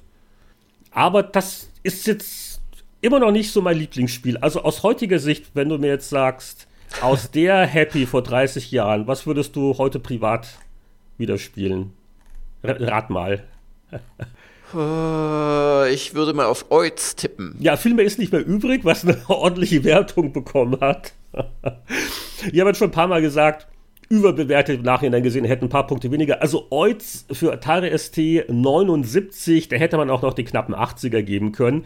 Äh, das wurde ja wirklich veröffentlicht von der Dungeon Master Firma von FTL. Ja, aber was ganz anderes war, ich weiß, die meisten kennen vielleicht noch, also die aus der C64-Generation kennen vielleicht noch Thrust so ein Schwerkraft-Billigspiel, wo du so mit Schubsteuerung und simpel, aber unglaublich fesselnd und bockschwer. Und das war so ein bisschen auch das Grundprinzip von Oiz, äh, gab es äh, auf dem Atari ST. Und äh, ja, also Schubsteuerung, bisschen ballern und unglaublich fesselnd und ich kann mich noch auch an die wunderschönen Pixel-Explosionen erinnern und das haben wir alle gerne gespielt. Das hat einfach Spaß gemacht, auch wenn es jetzt vielleicht nicht so spektakulär wie Zark aussah. Und ich wusste gar nicht mehr, wo unser Tester war. Und ich habe beim Blättern gemerkt, oh, das war der Martin Gatsch sogar. Ich dachte erst, oh, ST, Boris oder ich. Nee, nee, also Martin hat es damals getestet. Und er schreibt, ein vor Spielwitz sprühendes Ballerspiel im Gravitar-Stil mit Construction Set. Oiz ist ein faszinierendes Ballerspiel, das nicht unbedingt durch tolle Grafik beeindruckt. Sie ist eher schlicht und zweckmäßig, obwohl die Explosionen sehr schick sind.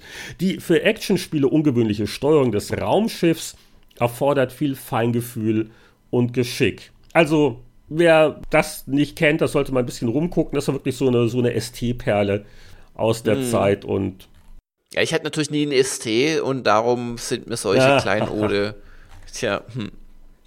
Okay, aber damit trenne ich mich widerstrebend von der Happy Computer 488. Vielleicht auch ein, ein letzter Blick zurück auf den Spieleteil. Es gab auch noch Strike Fleet im Test 74 von 100.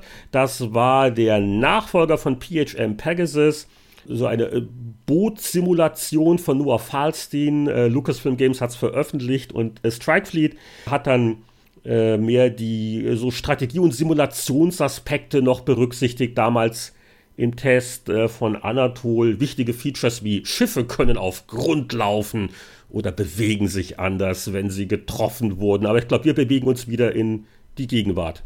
Und zwar zur, nein, sogar in die Zukunft, nämlich zur Vorschau.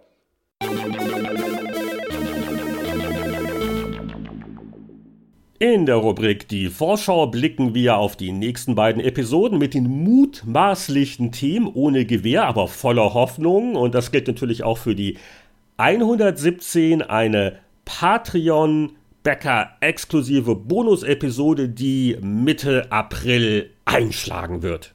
Für die 117 ist Far Cry 5 angekündigt, ein neues Spiel der Serie von Ubisoft, wo es gegen amerikanische Sektenmitglieder geht. Und ähm, es gibt ja auch noch irgendwie diesen C64 Mini, der jetzt irgendwann mal rauskommen soll. Vielleicht landet auch der in der 117, wissen wir noch nicht so genau. Ja, es ist auch immer so eine, so eine Timing-Sache. Man braucht ja auch Zeit, um Sachen zu testen. Also Far Cry 5 war jetzt für diese Folge einfach nicht drin. Also ich habe auch nichts vorab gekriegt. Auf jeden Fall in der 117, bis dann, wenn wir es in Ruhe gespielt haben. Ich freue mich also wirklich drauf und werde hoffentlich nicht enttäuscht. Wir werden sehen sehen und äh, werden in der Rubrik das neue Spiel das also besprechen und sicher noch ein paar Erinnerungen. Die Far Cry-Reihe im Allgemeinen, die hat ja auch eine lange Geschichte. Ich denke mal, das ist ein gutes Thema. Viele Kugeln werden fliegen. Und Zwischen uns? Ich, ich bin ganz friedlich. Und der C64 Mini wäre natürlich eine nette Ergänzung. Oder vielleicht sogar auch ein altes Spiel. Mal gucken. Aber so nimmt die 117 jedenfalls Gestalt an. Und dann gibt es aber nach der 117 vermutlich auch die 118. Das ist dann eine Episode für alle. Die erscheint Ende April. Und da sind wir auf jeden Fall wohl wieder mit einer Zeitreise beschäftigt, ne? da mit den Fünfer-Ausgaben. Genau, da gibt es auch, glaube ich, spannende Anekdoten zu erzählen. Ja, und wir grübeln noch so ein bisschen, so welcher Gastveteran wann. Da hängen ja dann auch manchmal Themen dran. Also ich gebe da den Veteran X, wo das alte Spiel Y sehr gut dazu passen würde. Mit Interviews ist es immer schwer, die genau zu terminieren. Also das zweite große Thema neben der Zeitreise, glaube ich, halten wir uns noch bedeckt, oder? Oder bist du scharf auf God of War?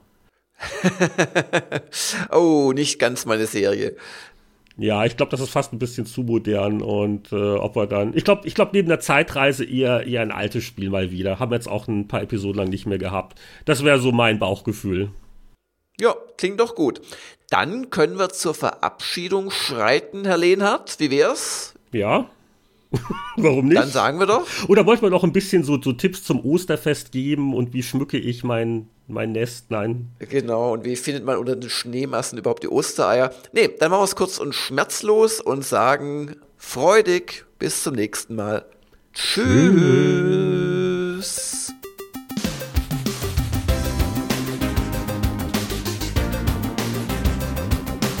Das war Spieleveteranen Podcast 116, veredelt durch die Anwesenheit unseres geschätzten Gastveteranen Michael Hengst. Wir hören uns dann in einem Monat wieder und wenn ihr es unmöglich so lange aushalten könnt, dann besucht doch mal patreon.com slash Spieleveteranen für 5 Dollar im Monat erhaltet ihr unsere Bonus-Episoden. Und wir grüßen ganz herzlich folgende Ehrenmitglieder der Patreon-Community.